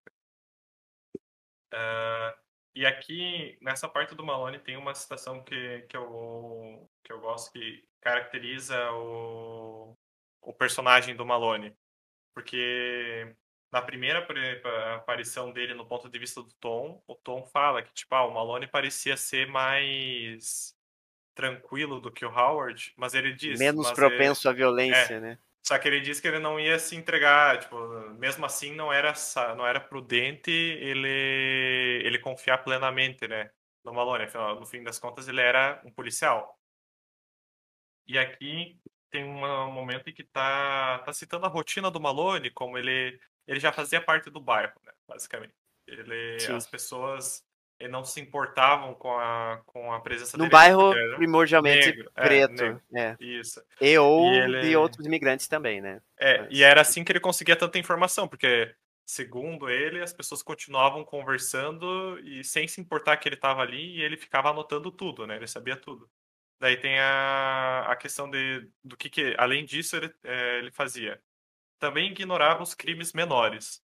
Nunca tratou com agressividade os garotos que fumavam cigarros fragrantes. Não dispendia energia invadindo salinhas onde era vendida be- bebida ilegal. O que importava para ele se os homens e mulheres naquelas salas arriscavam a cegueira ou a morte por intoxicação. É, a- havia esquadrões de polícia que ficavam de olho nessa atividade. As batidas vinham se havia um cargo político local em jogo. E mesmo assim, depois de algumas fotos e a troca de muitos dólares, os criminosos eram libertados. Assim, Red Hook funcionava de forma eficiente. Seus crimes se mantinham em quarentena. Era tudo o que a sociedade exigia dessas vizinhanças. É, aqui eu gosto muito que mostra como o Malone, no fim do dia, apesar de, de ser um bom moço, é só por conveniência. É, E eu- interesse, né? e interesse. É, ele não é o, o salvador branco dessa história. Ele não é um salvador. Ele é só um, um homem sensível ao oculto, um homem branco sensível ao oculto, que toma vantagem dessa de não ser violento com, com pessoas pretas, né? Talvez por Ah, isso que ele conseguisse passar despercebido, afinal. né? Exatamente. Não É, a a, a história tenta deixar muito claro isso, né? Que era, era por isso que ele passava despercebido, né? Por não ser violento. Mas eu gosto como essa história mostra que, tipo, tanto ele quanto o, o, o Suidan, que são dois personagens brancos que aparecem por mais tempo é, na história, mais foco, apesar deles terem um discurso em alguns momentos favoráveis, né, às pessoas Uhum. pretas, eles não são necessariamente salvadores das pessoas. Porque quando a situação complica, eles atacam com a mesma agressividade. O, o Robert, a gente já comentou agora, né? Ele chama de macaco, fica puto quando o Tom desobedece ele. E o... Só que o Malone é- é mais sutil, porque é, é mais pro final que ele vai se ver em umas situações complicadas. Então eu gosto dessa. é, é, esses personagens que não são. é, não são realmente o que eles dizem ser, né? São tão. tão Enfim. Enfim, A hipocrisia. né? Mas enfim que, do ponto de vista de Malone, a gente tem. Vai, mais rápido na história, né? A história acho que passa É bem porque a história rápido. basicamente já aconteceu, né? A gente tá revendo fragmentos dela daí, né? Mas aí ele fala dessa enti- entidade nova que surgiu, que é o, o Blackton, efetivamente. O Blackton. Um- Que é por como o, o Charles Thomas Tester passou a ser chamado, né? É. Que, Só que ele, é, ele nunca deixa em evidência, né? Tipo, e- e- ele diz que as pessoas agora temem o Blackton, né? Que é um capanga base- do, do Robert É. Sula. né? basicamente o, que, o que fica implícito é que o, o Suidan, ah, toda aquela festa, todas aquelas visitas na sala dele acabaram formando um culto, né? Um Uhum. culto, não, eles não entendem o que, só que é algo oculto e misterioso. E dentro desse culto, o Blackton seria o, o braço direito do Suidan. E que E a casa é abandonada, né? A casa do Isso, cidadão a casa é abandonada e ele compra três no prédios. É, Três prédios daqueles. no Red Hook. É, É, em, é em Red Hook. isso. Aí que Ele- faz a ligação com o conto original. né? E, e é, e aí que ele começa basicamente a comprar os apartamentos e pegar todas aquelas pessoas, os negros imigrantes ali pra trabalhar pra ele, né, para como essa, na- nessa causa de acordar o, o rei adormecido. Mas eu queria falar na, nessa na cena do Blackton é que é uma das dos meus das minhas reclamações com a tradução, que no geral eu achei a tradução bem boa, na verdade. Uhum. Algumas reclamações é que eu, acho que ele mantém muitas coisas no inglês. E a pior de Hum. todas pra mim é o, no nome de algumas ruas, que são ruas que são tem só número. Que é tipo a centésima, Ah, tá, tá, tá, centésima entendi. décima quarta rua, ele, ele deixa tanto com o numeral em Street. inglês quanto escrito street. Porra, Entendi, pelo entendi, verdade. O que, que custa chamar de dé- centésima décima terceira rua? Eu acho, quando você falou que É. tinha reclamações do, do autor, eu seria do autor, do tradutor, eu achei que seria algo mais como termos utilizados para algumas coisas. Eu, Não, eu acho não, o, o Blackton um pouco complicado também de ser sido mantido Eu, que- é. eu, eu acho que deveria ter sido traduzido. por a Eu balada não- do Tom Preto. É, Ou- eu não gosto de. ou tom negro, né? Porque tem um diálogo do Malone com o Blackton, né? Que ele fala, ah, Thomas, ele fala, me chame de Blackton. É, aí o Malone fala, você quer que eu te chame disso mesmo? Você quer que, É. que eu te chame de... de-" E eu acho que, tipo, sim, você consegue, é uma palavra relativamente fácil. de Mas ele é, é só, tradução. só levantando uma coisa que ele não fala você quer que eu te chame disso mesmo, porque, porque isso soa errado. Ele fala, "Eu- eu não vou chamar você do termo que você quer que eu te chame. É muito mais essa vibe que passa pra mim. É, Não, eu é acho que é, eu acho que é isso mesmo, porque como ele de diz, negro, né? É, é, não vou te chamar de, de, de negro, é, tipo isso. é, você- eu achei que era mais, por, mais nessa vibe mesmo. Eu acho que é. Só que aí, essa, essa voltando aqui na, na, na história... Porque essa- ele diz, essa- olha, desculpa, nesse, eu tô nesse trecho mesmo. Ah, Blackton, você espera que eu chame assim? O preto não respondeu, simplesmente observou o Malone com paciência. Hum. Daí muda de assunto, né? Mas eu acho que é bem essa cena mesmo, de se chamar de preto. É, o, o interessante dessa parte do Malone em si é que ela é a parte mais literal de releitura, né, do, do conto original.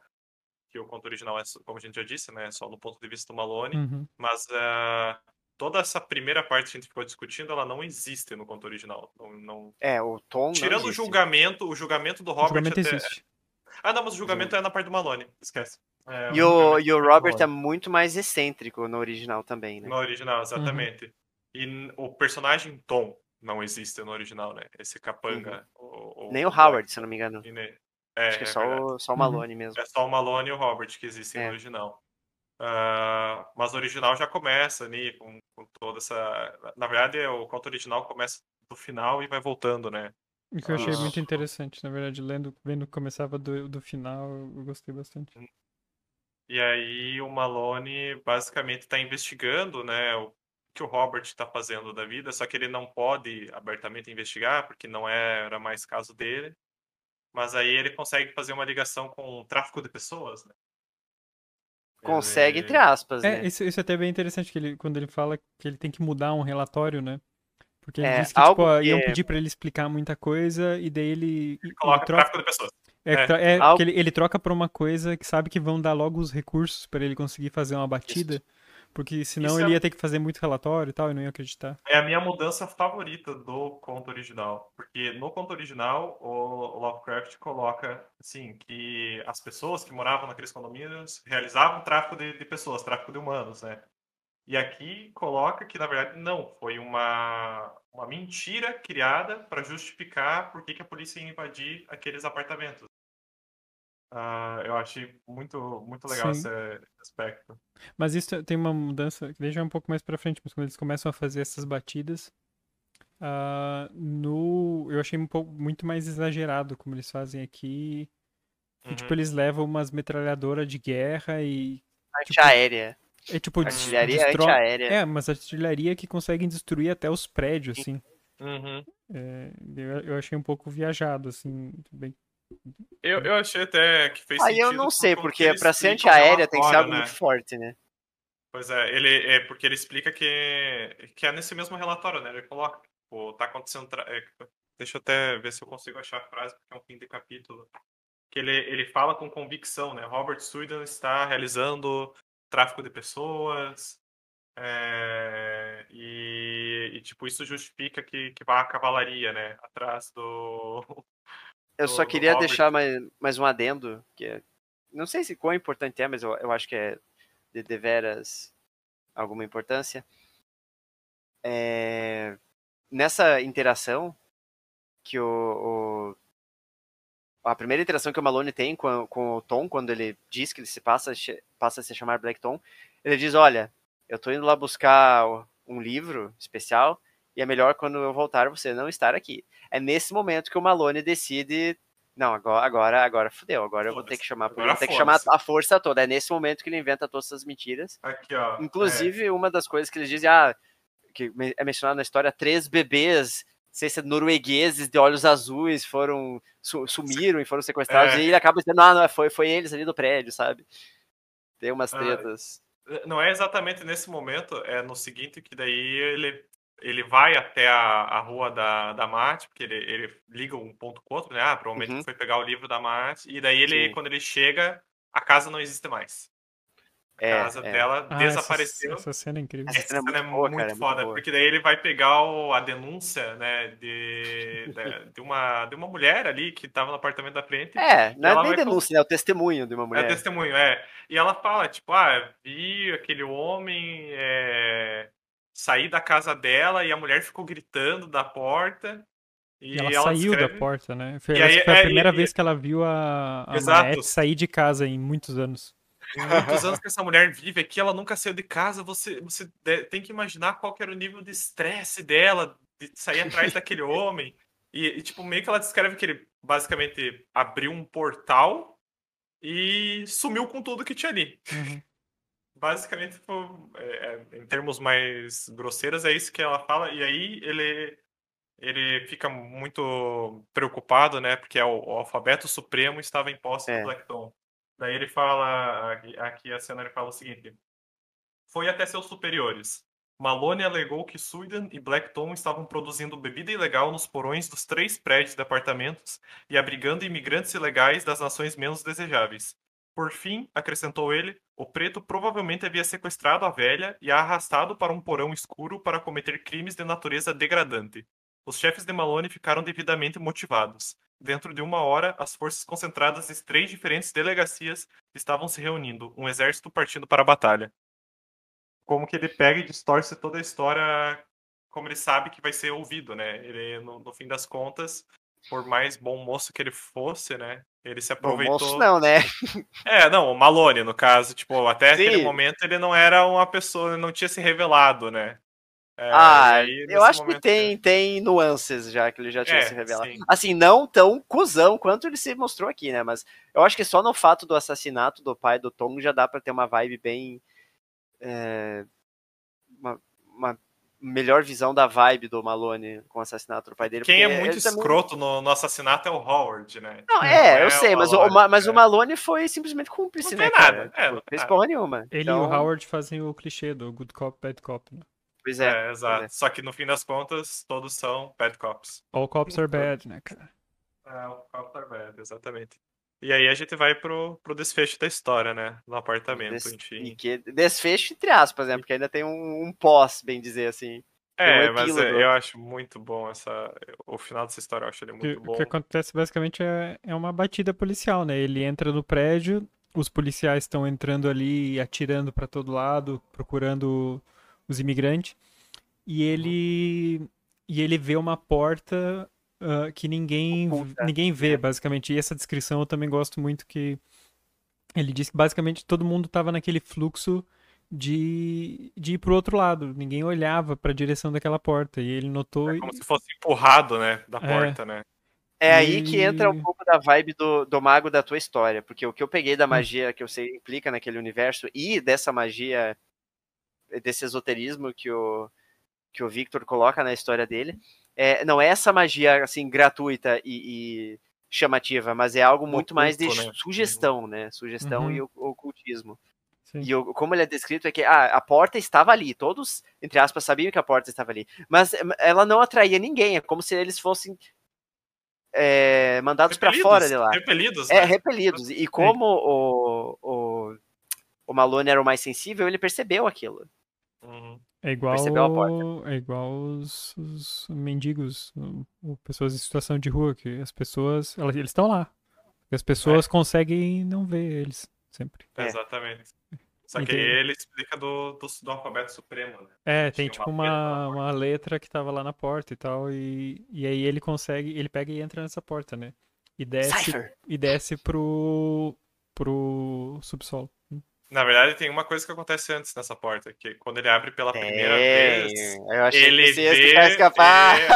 Essa é uma das minhas partes favoritas. Ele abre a porta e ele descreve que ele vê um tom muito mais jovem e o Robert Suidan logo em seguida vem e fecha a porta na cara dele. Que aí Hum. faz a ligação do que, que o Tom viu, né? A Isso. primeira vez que o Tom abriu a porta, né? Sim. Lá na biblioteca muito- do Sudan sozinho. Uhum. Mudou a perspectiva, né? Tipo, agora é como se o Malone tivesse aberto a porta, né? Uhum. Sim. O que eles falam, né? Que o, o tempo e o espaço não funcionam. Mas eu não lembro se eu não lembro se ele abre ou se ele tá olhando o símbolo e a porta abre.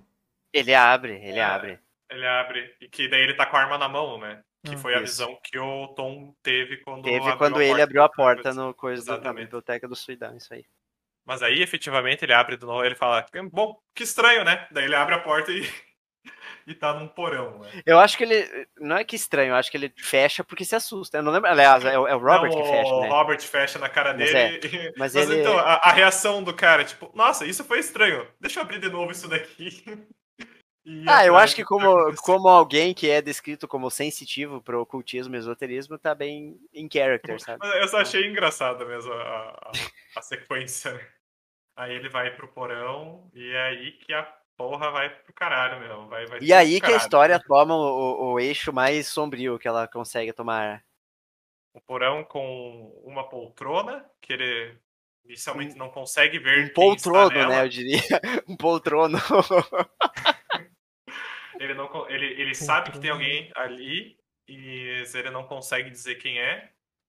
É, E só descreve como uma figura sombria nas sombras. um portal, um portal aberto e o tom. Eu, eu gosto muito da maneira como eles descrevem. é, Eles, Aham. né? O, o Victor fez a, a mulher lá testemunho de escrever um portal que é como se uma bolsa se abrisse no espaço, basicamente. Exa- E o portal é o interior da bolsa. exatamente. É, uma bolsa Muito sem legal fundo. isso. Isso. Ah, o portal que está aberto naquela cena que essa altura a gente já viu ao longo do, do texto inteiro, né? Do, do fundo do oceano, É. o rei adormecido, e o Tom pintando com sangue as letras do alfabeto supremo, né? Enquanto o Robert Isso. manda ele para lá e para cá. Ah, É, e o. Ah, é bem importante falar, eu acho que o, quando o Malone chega ali, primeiro ele quer, claro, acabar com tudo aquilo, mas ah, o Robert percebe que a parte sensível do Malone está simplesmente curiosa e quer ver o que, que vai Uhum. acontecer. e então é por isso que ele nossa, fica- Aproveita o Ele máximo fica, disso. né? é, ele fica todo atônito ali, fica aturdido e não consegue reagir simplesmente. Ele fica ali esperando, vendo, ver o desfecho daquela aquela cena toda. É, ele explica daí, né, que eles estão no exterior e Uhum. que eles vão acordar o rei adormecido. Ah, que o... E aí que vem as explicações, né? Que o tempo e o espaço daquela dimensão não funcionam. É, isso é o que ele traz do conto original do É. Lovecraft, né? Que, E até aí tudo bem, né? Até que tem a virada. que é quando Pode ele falar, olha pra pode falar. poltrona, né? Ele olha pra poltrona e ele vê a- o, o Howard degolado. Eu não lembro se é degolado não, ou não, é. Não é decapitado, é escalpelado. Escalpelado, exatamente. Ele vê o Howard escalpelado na poltrona ele fala: opa, Opa! não- Opa! Rapaz! Pera aí, então aquele pincel não era bem um pincel, então. Aquele Cara, pincel essa, essa um pincel. sacada eu achei muito boa. É muito boa essa sacada, cara. Aquele pincel não era um pincel, e quem tá no Porque- controle não tá no controle. Pra deixar É, claro, o, o, o Tom estava pintando o alfabeto, né, com sangue, a partir do mando do Robert, e ele estava usando um pincel que foi descrito como um pincel de crina de cavalo. É, Só que um depois balde foi de bem- tinta, né? Ele tava Um balde de tinta. de sangue, é. E depois ficou bem, muito bem implícito que o pincel, na verdade, era o scalp do, do Howard, né? Do Howard, O exatamente. topo da cabeça dele. É, e o sangue era do Howard o tempo inteiro, né? É. Não, não era necessariamente do balde de tinta, porque ele derrama o balde de tinta e o, o Robert pede, ah, e é um problema? É, não, tá, tá quase pronto o alfabeto, não vai ser um problema, né? Ah, e basicamente aí que o, o Malone vê que a situação não estava sob controle e o Tom é, corta a garganta do Aham. Robert com a navalha. Finalmente a navalha foi usada. Pois é, né? E aí o, é, o ele, ele- é muito foda como ele descreve. Nunca imaginei que alguém com a garganta cortada poderia gritar. No entanto, Isso. Não, não é gritar, na verdade, é. mas eu acho que é tipo emitir sons. é, É, e o Robert fica continuou falado da- gritando por muito tempo ali, pelo Isso é falado da perspectiva do Malone, que eu achei bem interessante. E aí, e aí é meio confusa a ordem dos fatos, né? Pois é, eu, eu não lembro qual que é o momento, se é de fato o momento em que o, o Malone percebe o Howard na, na poltrona morto, se é nesse momento que o que o Tom se aproveita pra degolar o Matar, Robert, aham, sim. Isso. e, isso. e daí que tudo começa a acontecer, né? Daí começa o discurso de verdadeiro, entre aspas, vilão do momento ali, né? Que ele, Que o, o Tom faz pro. Que o Tom fala pro Howard, ah, ele fala, ah, o Robert fez todo aquele discurso, mas ele, é um- ele era um homem. Um homem Era um tolo, homem não sei o quê. E ele tolo, é. fala, o rei adormecido não se interessa por pequenos pedidos. Fala algo Exatamente. bem interessante assim. Mas qual que é o teu E favorito? ele, ele basicamente explica que o, o, o Robert, ele era um homem muito... é, Ele quase, basicamente chama ele de covarde, que ele diz, ah, o, Robert só queria alguém com a coragem para abrir a porta, né? E atravessar ela, porque ele mesmo não ia fazer Deixa isso. eu, deixa eu ler esse trecho, que esse trecho Uhum. é, eu acho que é bem importante aqui na história. Suidan me mostrou que essas coisas eram possíveis, mas o velho não tinha o caráter para levar isso a cabo. Precisou ser eu a atravessar as portas e dar boas-vindas ao destino. Suidan provou ser como qualquer outro homem. Queria poder, mas o rei adormecido não honra pedidos pequenos. Exatamente. E nas contas, Tom era só um peão pro, pro Suidan. né? É. Mal sabia ele Mal Eu- sabia ele. que o Tom tinha seu Que o Tom tinha plano, planos né? próprios. É, eu adoro que ele, essa fala que, que, que ele diz que, tipo, ah, vocês me fizeram um monstro, vocês tiraram tudo de mim uh, e, Uhum. e tal. Ah, e aí vem a cena bizarríssima em que ele. Eu, eu não, eu não Ah, nossa, é, tem tudo isso ainda, é verdade. Eu tinha até Ele esquecido disso. derruba o Malone e corta fora. É, ele, é, ele Pálpebras, corta as né? pálpebras do Malone. Isso não é, isso não é ele descrito. Tá... Sim, é é que ele tá tipo, terminando de fazer o alfabeto. E daí ele, através do portal, ah, aparece mais de perto, assim, a... O rei lugar adormecido, onde né? tá o rei adormecido. E aí o Malone, e eles antes disso estavam discutindo e o Malone tinha falado que ele era um monstro, e ele tinha falado, você fizeram de mim um monstro. Uhum. ah, e que eu achei um pouco tirando dele da reta, mas tudo bem. Ah, Não, é, eu não acho que tira totalmente ele da reta, mas eu, eu, eu gosto como ele, ele coloca de É. tipo. Mas enfim, de- depois ele e depois ele pega e, o- e o Malone fala, fala tipo, chega, não, não quero ver, fecha o olho e tal, né?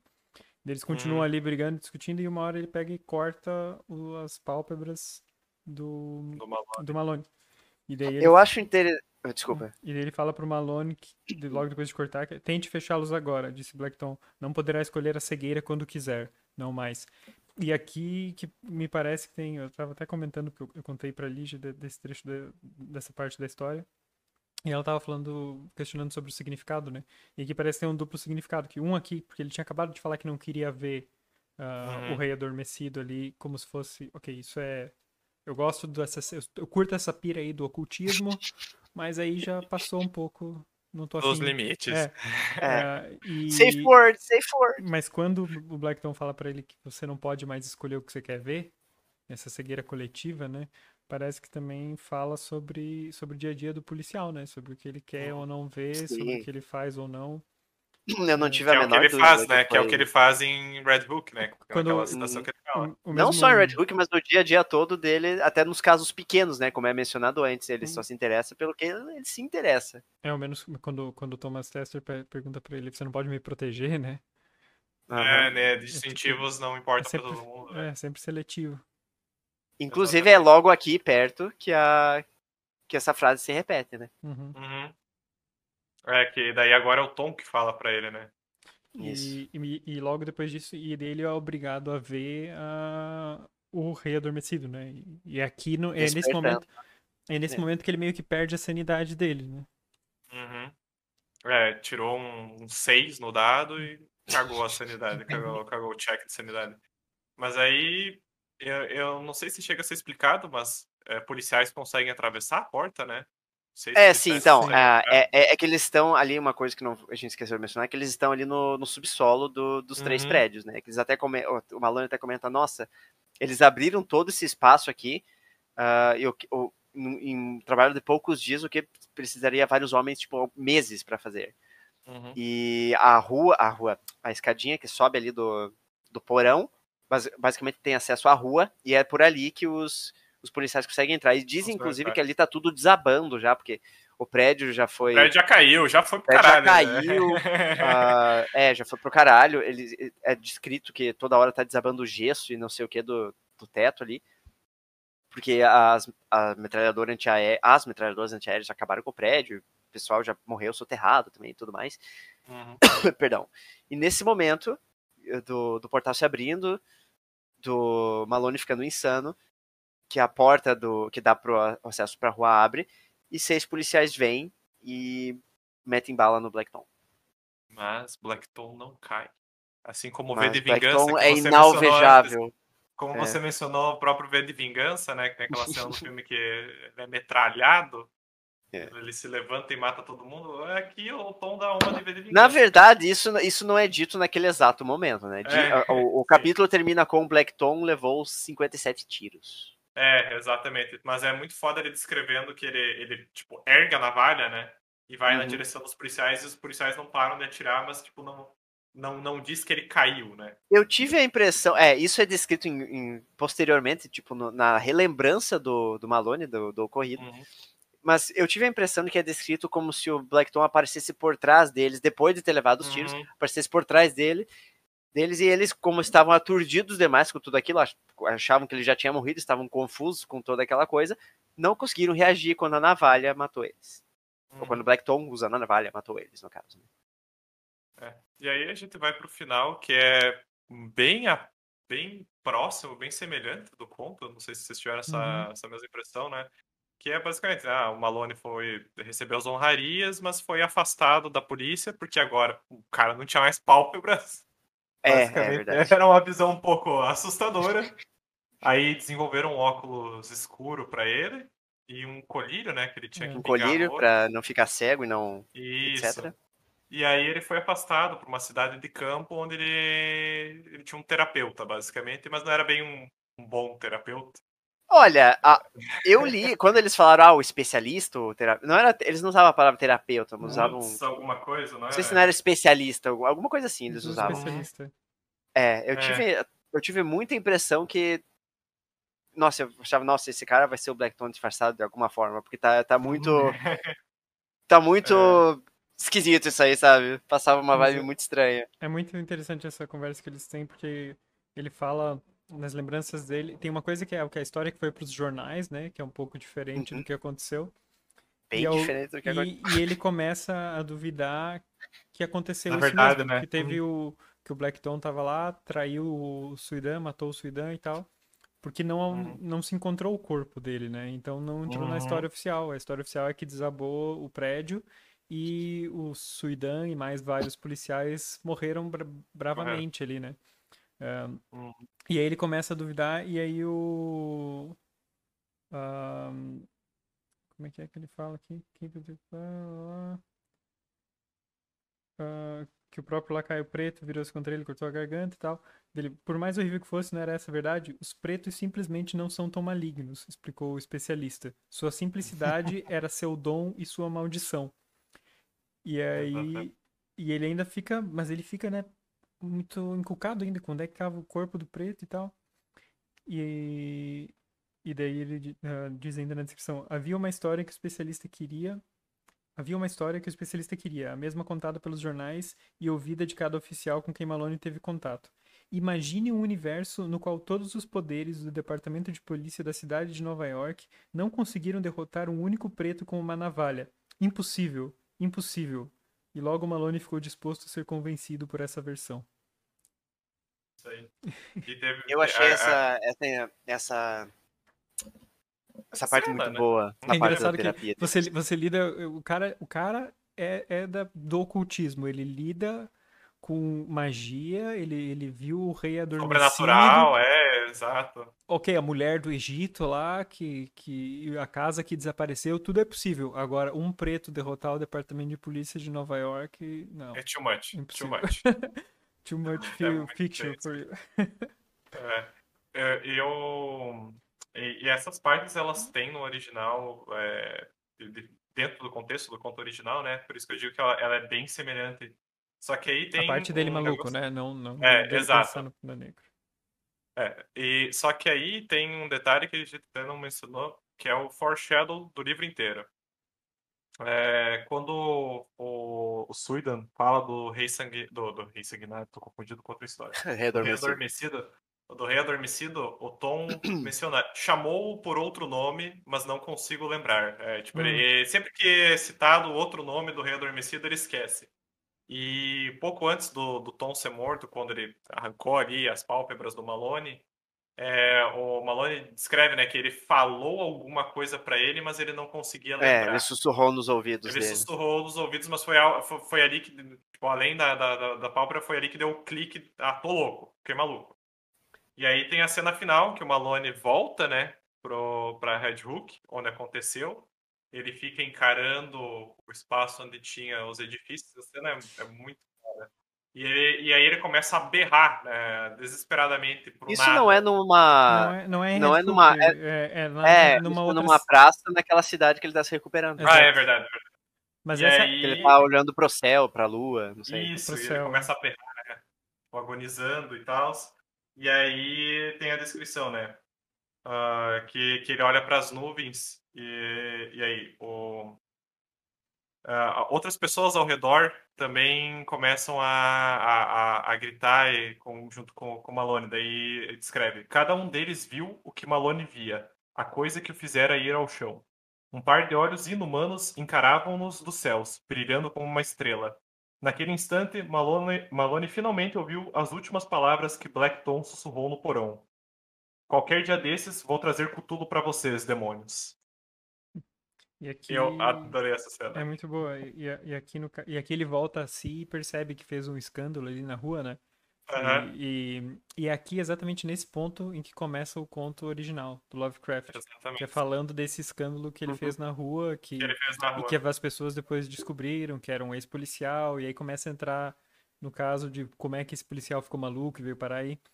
E eu acho que o livro deveria. para mim, o livro deveria ter terminado aqui. Eu não gosto do último capítulo e acho que não precisava ter. Eu posso fácil? É, é, quer dizer, aqui tá só como capítulo 18. É, é que é um. Do quê, Otávio? Uma, uma, é, tipo, é que nem capítulo. o. É, como. Não, sei que é o último capítulo, mas. É, como o João falou no começo, que é tipo um, quase que um extra, né? Que acontece depois. Mas é, esse ah, capítulo ah, se passa antes, né?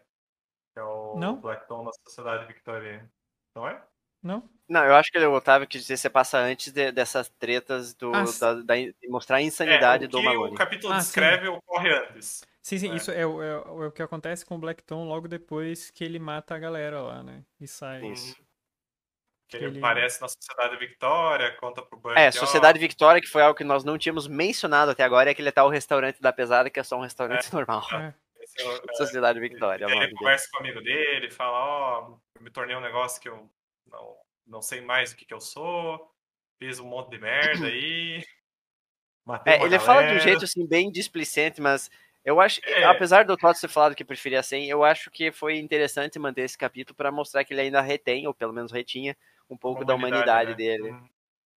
É que Porque ele, ele- ele ele- finaliza, né? Ele finaliza ele também que ele queria riu- ter sido como pai, né? É, ele também riu quando o Buckeye falou: Ah, você. Como é que é? Tipo, você é o meu melhor amigo e tal, e o pior músico que eu conheço. É, exato. Aqui, aqui. Ah, ele, tava, ele tava se referindo como Black Tom até então, né? O, o Tom. Uhum. E o amigo dele não sabia de- desse, Essa pira, né? desse nome, nem nada, não soube de nada dessa pira. Ele falou: Quem é Black Tom, porra? perguntou o Buckeye. Eu, respondeu ele. Buckeye olhou mais uma vez em. Buckeye olhou mais uma vez em volta da sala. Em seguida, agarrou o guardanapo e a navalha também. Dobrou o guardanapo ao redor da lâmina. Seu nome é Tommy Tester, disse Buckeye. Charles Thomas Tester. É meu melhor amigo e o pior cantor que já ouvi. Os dois homens riram alto, e por um breve momento, Black Tom parecer como era tão. Os, os dois homens riram alto, e por um breve momento, Black Tom parecer como era não muito tempo antes. Um rapaz com 20 anos de idade e dono de grande alegria.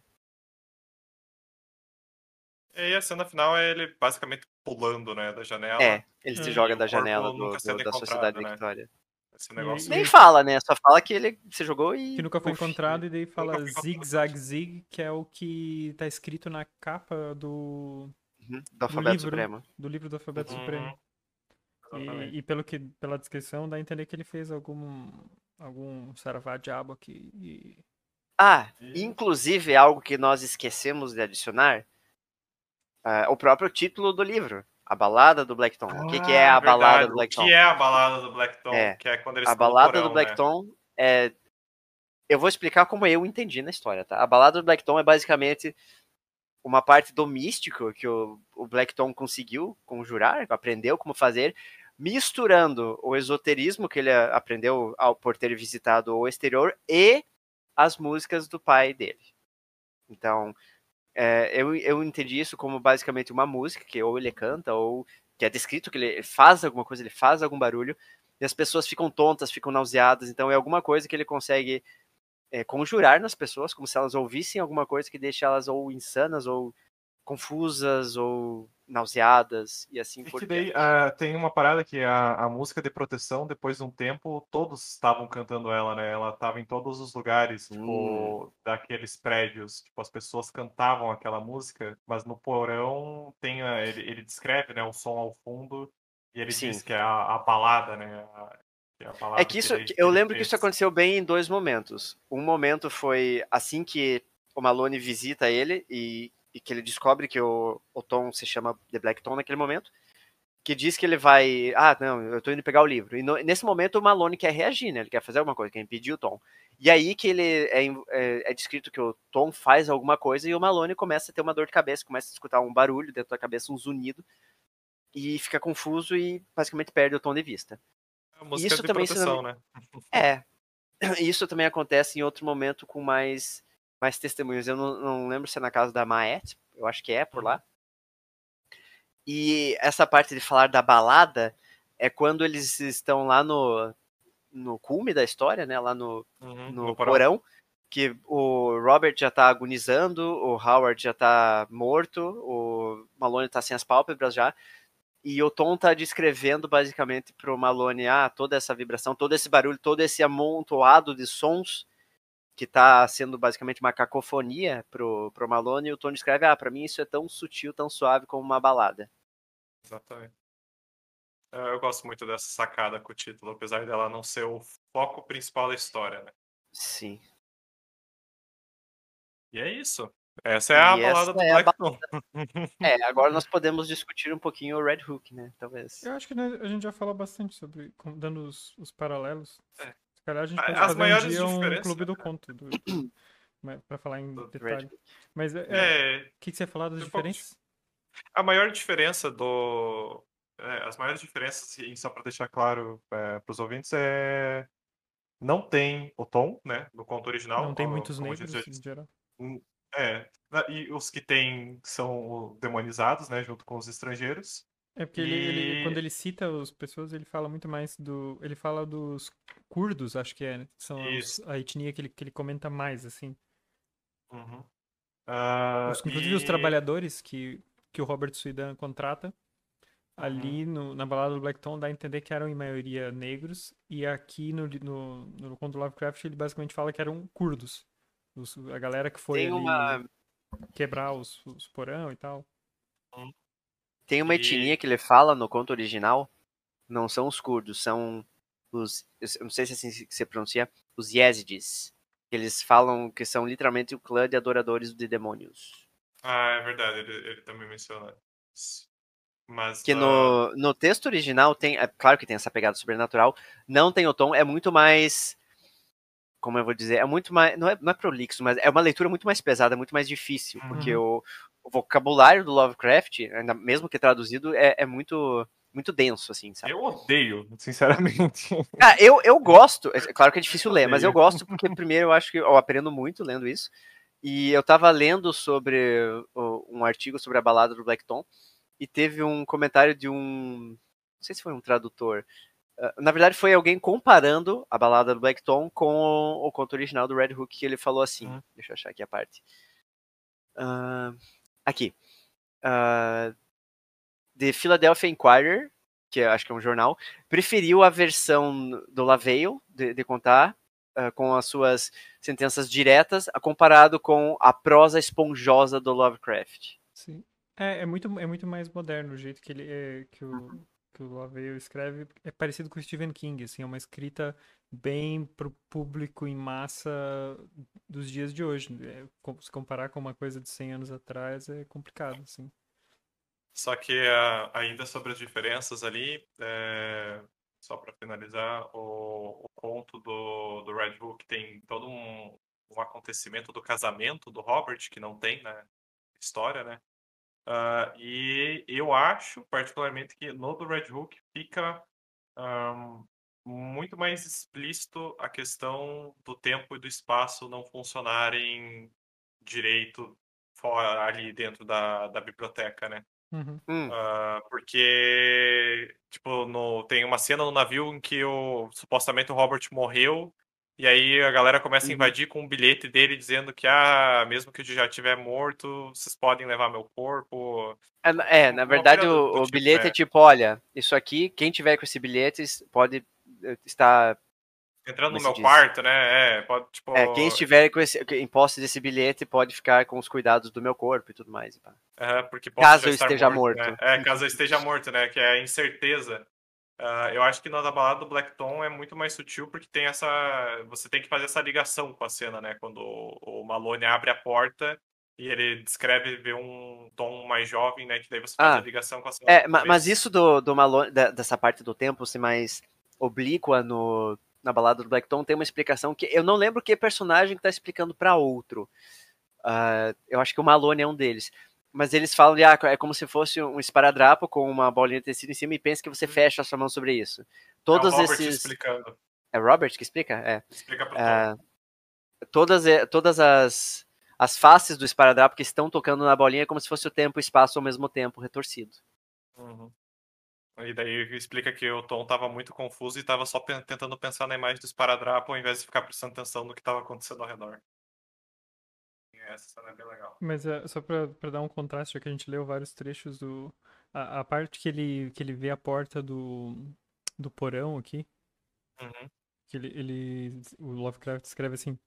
O choque foi grande e até hoje Malone não tem certeza do que viu, mas em sonhos ainda vê esse gato como corria naquele dia, com certas peculiaridades e alterações monstruosas. Então veio a porta trancada do porão e a procura por algo para abri-la. Havia um banco pesado por perto e seu assento tosco era mais que suficiente para os painéis antigos. Uma rachadura surgiu e cresceu, e a porta inteira cedeu, mas pelo outro lado. E de lá veio um vento gélido e tumultuoso, com todos os fedores do fosso sem fundo. De lá veio uma sucção que não era terrena ou divina, que cercando conscientemente o detetive paralisado, arrastou-o pela abertura e o derrubou em espaços imensuráveis, preenchidos por sussurros e gemidos, e lufadas de risos cínicos. Eu, é, é. É uma leitura muito mais difícil, mas eu, eu gosto de toda essa descrição abstrata que o Lovecraft consegue colocar na- nas histórias dele. É, É Eu acho que- O, o, o Lavalle eh, descreve como as coisas muito mais objetivamente como elas são, né? Sim, sim, é tipo, verdade. é um portal, é não sei o que. E o Lovecraft não, ele usa de coisas subjetivas. Ele usa Ele de é todos um os portal, artifícios diz, possíveis. Eu, Pra eu acho que. que é um Mas isso é uma coisa, claro, que é muito próprio do estilo dele, mas eu acho que combina. Eu não sei se é por coincidência ou provavelmente por propósito, mas combina muito com o estilo dele e o universo dele, porque é tudo muito misterioso, tudo muito é, além do conhecimento da humanidade. É. Então faz sentido que ele descreva dessa forma. Parece que ele não quer se comprometer a dar um nome ou a definir a É. coisa. Ele tem que fazer essa descrição ao redor. assim, Sorrateira. É muito, é muito misteriosa, né? Muito Hum. grandiosa as coisas, assim, não, não coloca em termos eh, corretos. Precisos, precisos é. né? E uma coisa que o, que o Lavalli Tá longe, mantém. Otávio. his- Opa, desculpa. Uma coisa que o Lavalli mantém, que tem no conto original, mas ele nunca dá uma explicação para o que são esses termos, que é o, o Gorgo, Mormo, Lua de Mil Ah, é Faces, né? verdade. Verdade. São tipo, palavras que ao, ao longo da história vão, vão se repetindo em, em rituais É. e tal. E uma que eu falei no começo, que é o. Na, na introdução, que é o Asmodeus, né? Que era a palavra que o Tom tinha que falar pro Robert para ele poder entrar na casa dele, né? Era, tipo, E ele um- falou, tá? Ó, A gente não é, e ele mas falou. ele falou essa palavra. Ele falou Inclusive palavra. foi Nunca o cumprimento do claro. Otávio hoje, né? Então. É, nunca fica claro por que, que ele tinha que falar Asmodeus, só que o Robert só fala, ó, eu não posso garantir a, a tua segurança se você não, não falar isso antes de entrar na minha casa. Quando ele Basicamente. falou isso, a primeira coisa que eu pensei, ah, o, o, o Tom vai chegar lá, vai se dar de cara com daqueles guardas clichês, né, da porta e tal. Uhum. Mas acabou Não, era só acabou ele, não né? sendo o caso, né? Acabou sendo ele mesmo. É, uma loucura. E isso Mas é do, do Gorgo Morgo, da Lua de Mil Faces, é, é trecho de um cântico um pouco mais completo que tem no, no Red Hook original. Uhum. Uhum.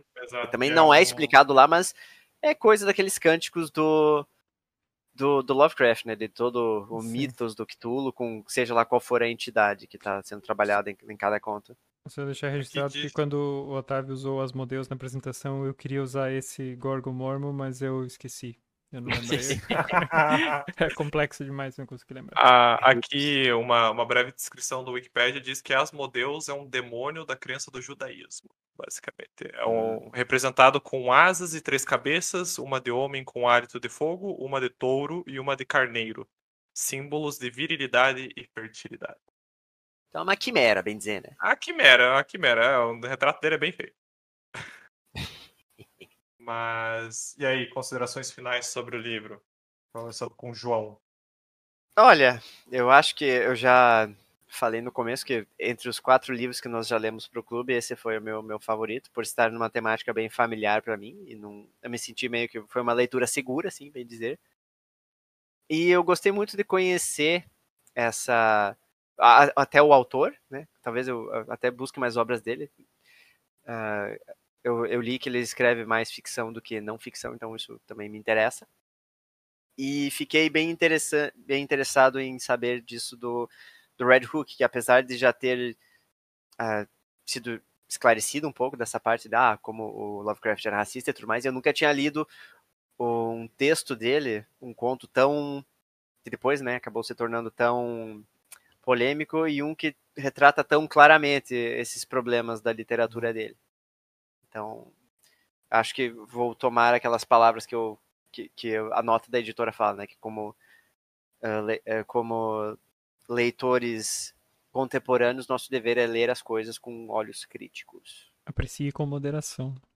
Aprecie com moderação. Aprecie com moderação e, e crítica, né? Senso crítico. Isso. E tu, Tots? Eu gostei muito do livro também. Gostei. E também por isso, eh, sendo bastante fã do, das histórias do, do Lovecraft, achei muito interessante ver essa, essa releitura. E fiquei, fiquei impressionado no final, porque eu achei que era só, tipo, inspirado. Quando descobri que era uma, uma releitura, eh, logo fiquei mais interessado para ler o Red Hook. E, e, e me lembrou um pouco o, o, o Lovecraft Country. Né? Uhum. É, e, e acho muito Sem interessante spoilers essa... que eu ainda não assisti. Sim, é, não, mas o que lembrou foi no sentido isso, de colocar um personagem negro como protagonista, né, do, da- ou, no caso, um dos protagonistas, e, e de colocar a cultura também isso. Eu gosto muito como ele descreve ali, tipo, a, essa cultura do, do pai dele, do Watts, né? Gente não tinha falado o nome dele ainda. Um, essa cultura do cântigo ali, né? Da, um, uh, uma espécie de magia uh, né, que eles têm. Que eles. Não é uma magia assim explícita, mas é tipo, ok, ele sabe que aquela música uh, tem um certo poder de alguma forma, ela tem um efeito, né? E o Lovecraft Country tem algumas coisas assim muito interessantes também uhum. em alguns episódios. E, e acho e gostei muito também, eu gosto da forma como, como ele escreve também. Essa essa forma é bem fácil de ler, é bem bem Stephen King assim, me lembrou muito essa o jeito o jeito rápido que, que ele escreve. Uh, não descreve muito, mas também mas, tipo, te dá, ok, te dá um, um certo background. Tipo, ele se foca mais, acho que, em, em descrever a, a, reação das pessoas, basicamente, do que ficar descrevendo muito o, os ambientes em si. Uhum. Não é muito Tolkieniano. É, mas é, é gostoso de ler, assim, é fácil e. É, é muito fácil. Pra mim, leu muito rápido. É, os capítulos são, tipo, duas, três páginas às vezes. Então flui. E o livro em bem. si é 140 páginas, né? O, o, Balada do Blackton é 140 páginas. É. O, o conto do Mas isso até, ti, até tirando as páginas extras entre capítulos, né? Então dá é, menos ainda. Uhum. Uhum. E, ah, e aproveitando o ensejo, que nós também não mencionamos, a nome, o nome da mãe do, do Tom é Irene. Irene, verdade. Dona Irene. Dona Irene. Dona Irene. Bom, minhas considerações finais do livro eu achei um dos melhores livros que eu li dos tempos, falo, tipo, entre os meus favoritos pela proposta dele, é, pela forma que ele reinventa essa história e, e como ele funciona sozinho também. É, tipo, você não uhum. precisa uhum. ler Red Hook para entender ele e o, a forma que tá, essa edição está estruturada, o conto do Red Hook está no final. Né? Uh, e foi uma experiência interessante. Uh, como Tots disse, tem muitas similaridades com Lovecraft Country na, na proposta. Eu, Lovecraft Country ele não, não se propõe a, a re, uma releitura da obra, mas uma história original dentro desse universo, né? E lá é um pouco mais explícito esse, essa questão do Lovecraft, né? Tem, tem personagem, o Lovecraft existe no universo hum, de Lovecraft Country, uau. basicamente. Isso que é meta, é, hein? É, e aí eles basicamente citam diretamente, ah, Lovecraft era racista em tal conto, em tal poema e tal. Aqui é mais, tipo, realmente é uma história dentro desse universo. E Lovecraft não é um personagem. Uh, então eu, eu gosto como ele, como ele retrata toda essa... Por ser um texto rápido e por ter... Uh, eu, eu não acho que ele, ele se sustenta o tempo inteiro como uma história excelente. Uh, a gente comentou algum, alguns trechos aqui pouco menos trabalhados, mas os pontos chaves da história são muito bem trabalhados, na minha opinião. Ah, a, os momentos catárticos em que ele, que ele vai no apartamento e o pai dele está morto, toda a sequência final ali, frente ao portal, também eu acho é, muito bem, bem escrito, né? É, eu, eu analiso essa forma como o momento que aquela cena do pai dele morrendo é o fim da história, apesar de já ter tido alguns alguns trechos sobrenaturais, é o fim da história plana e a partir daí começa full é, sobrenatural, né? Começa full, full derradeiro. E é isso aí, recomendo recomendo fortemente a leitura desse e para quem se interessa, como o Tots mesmo já deu a brecha, o Lovecraft Country, tanto o livro quanto, quanto a série, né? São, são excelentes. É, eu, eu só vi a série, eu quero ler o livro ainda. E o livro, no caso o Blackton, não só é muito bonito, mas ele também veio com um marcador de página, o que eu acho bastante importante. que é igualmente bonita. É, a, a, igualmente bonito, aliás. A Morro Branco faz umas edições bem bonitas mesmo. E eu achei o fato deles colocarem as páginas do, do Horror em Red, Red Rook em preto. Achei. Inclusive, antes de eu ler o livro, que eu não, eu não sabia que o, que o Horror em Red Rook estava no final eu achei que isso era um, o final do livro. Eu achei que, em certo é, eu ponto... achei que seria, tipo, outra parte do livro. É, eu achei coisa. que ah, acontece alguma coisa e tudo fica preto. E... O ponto de vista de. A, apesar de eu ter gostado muito pra estética do livro, eu admito que achei um pouquinho mais difícil de ler as páginas pretas. É, eu não tive... Eu achei... Mas não, não, não, Mas não é, tiro mais é, estrelinhas do livro por isso, não. Ah, bom. e um comentário que eu, eu, li, não sei, eu não sei em que andamentos está, se é que está em andamentos, mas eu fui dar uma lida no Wikipedia sobre a balada do Blackton depois do, depois do livro e tal. E parece que estavam estavam com interesse em fazer uma, uma versão adaptada pra televisão barra cinema, não sei. Seriado com 22 episódios. Não, não, não falou se ia ser seriado o filme, mas. Quatro temporadas. Ah, eu, eu acho que era. Você vai, você vai acho que era só a TV adaptation. Na primeira temporada, a primeira temporada termina quando morre o pai do, do Tom. Isso, Porra. isso. Com toda essa É, O cara já tá, tá ligado como que funciona o método Netflix de série. É, cara, é assim, cara. Pra fazer dinheiro é assim. É, Muito bom. Temos então mais um Ah. do livro, meus caros? Sim, senhor. TV adaptation, só fala, então provavelmente é um filme. Hum. Temos mais um conto. E temos. Mais um Um conto, conto? não, né? Mais um episódio. temos um conto mais e, um, e, um- e uma novela. Um livro. de fato. É, isso aqui é Um romance. Um episódio bônus, Bônus, do Sindicato dos. Escritores para você. Uhum. Então, muito bem. É, caro ouvinte, você, se você nos acompanhou ao longo dessa jornada não tendo lido o livro, você agora tem a história completa também. Eu, eu acho que não, não precisa nem falar, né? Mas eu, eu devia ter falado na apresentação o disclaimer óbvio que, ó, se você não leu o livro, esse Leia! episódio contém spoilers. Spoilers! Então leia, Mas depois se venha você ouvir. tem é, se você tem indicações de, de outros livros para, para lermos atuais ou não tão atuais, você pode mandar pelo o sindicatosescritores.gmail.com ou alguma mensagem, alguma menção nas redes sociais, Twitter e Instagram no arroba Sindicato dos Escritores. E também em comentários no- nesse ou outros posts do WordPress em sindicatosescritores.wordpress.com. Tem bastante e-mail aí, pode até mandar carta. Daqui a pouco a gente deixa uma, uma caixa postal aí pra mandar carta ah, com, com indicações. E, e é isso, não é, meus caros? Uhum. Ah, que Cthulhu esteja com vocês. Ele está no meio de próxima. nós. Como é que é? Gorgo Morgo? A lua de mil faces? Gorgo- Gorgo, Oingo. Lua de Mil Faces. Boingo, boingo. É isso aí. Oingo, boingo. Tchau, tchau. Até, pessoal.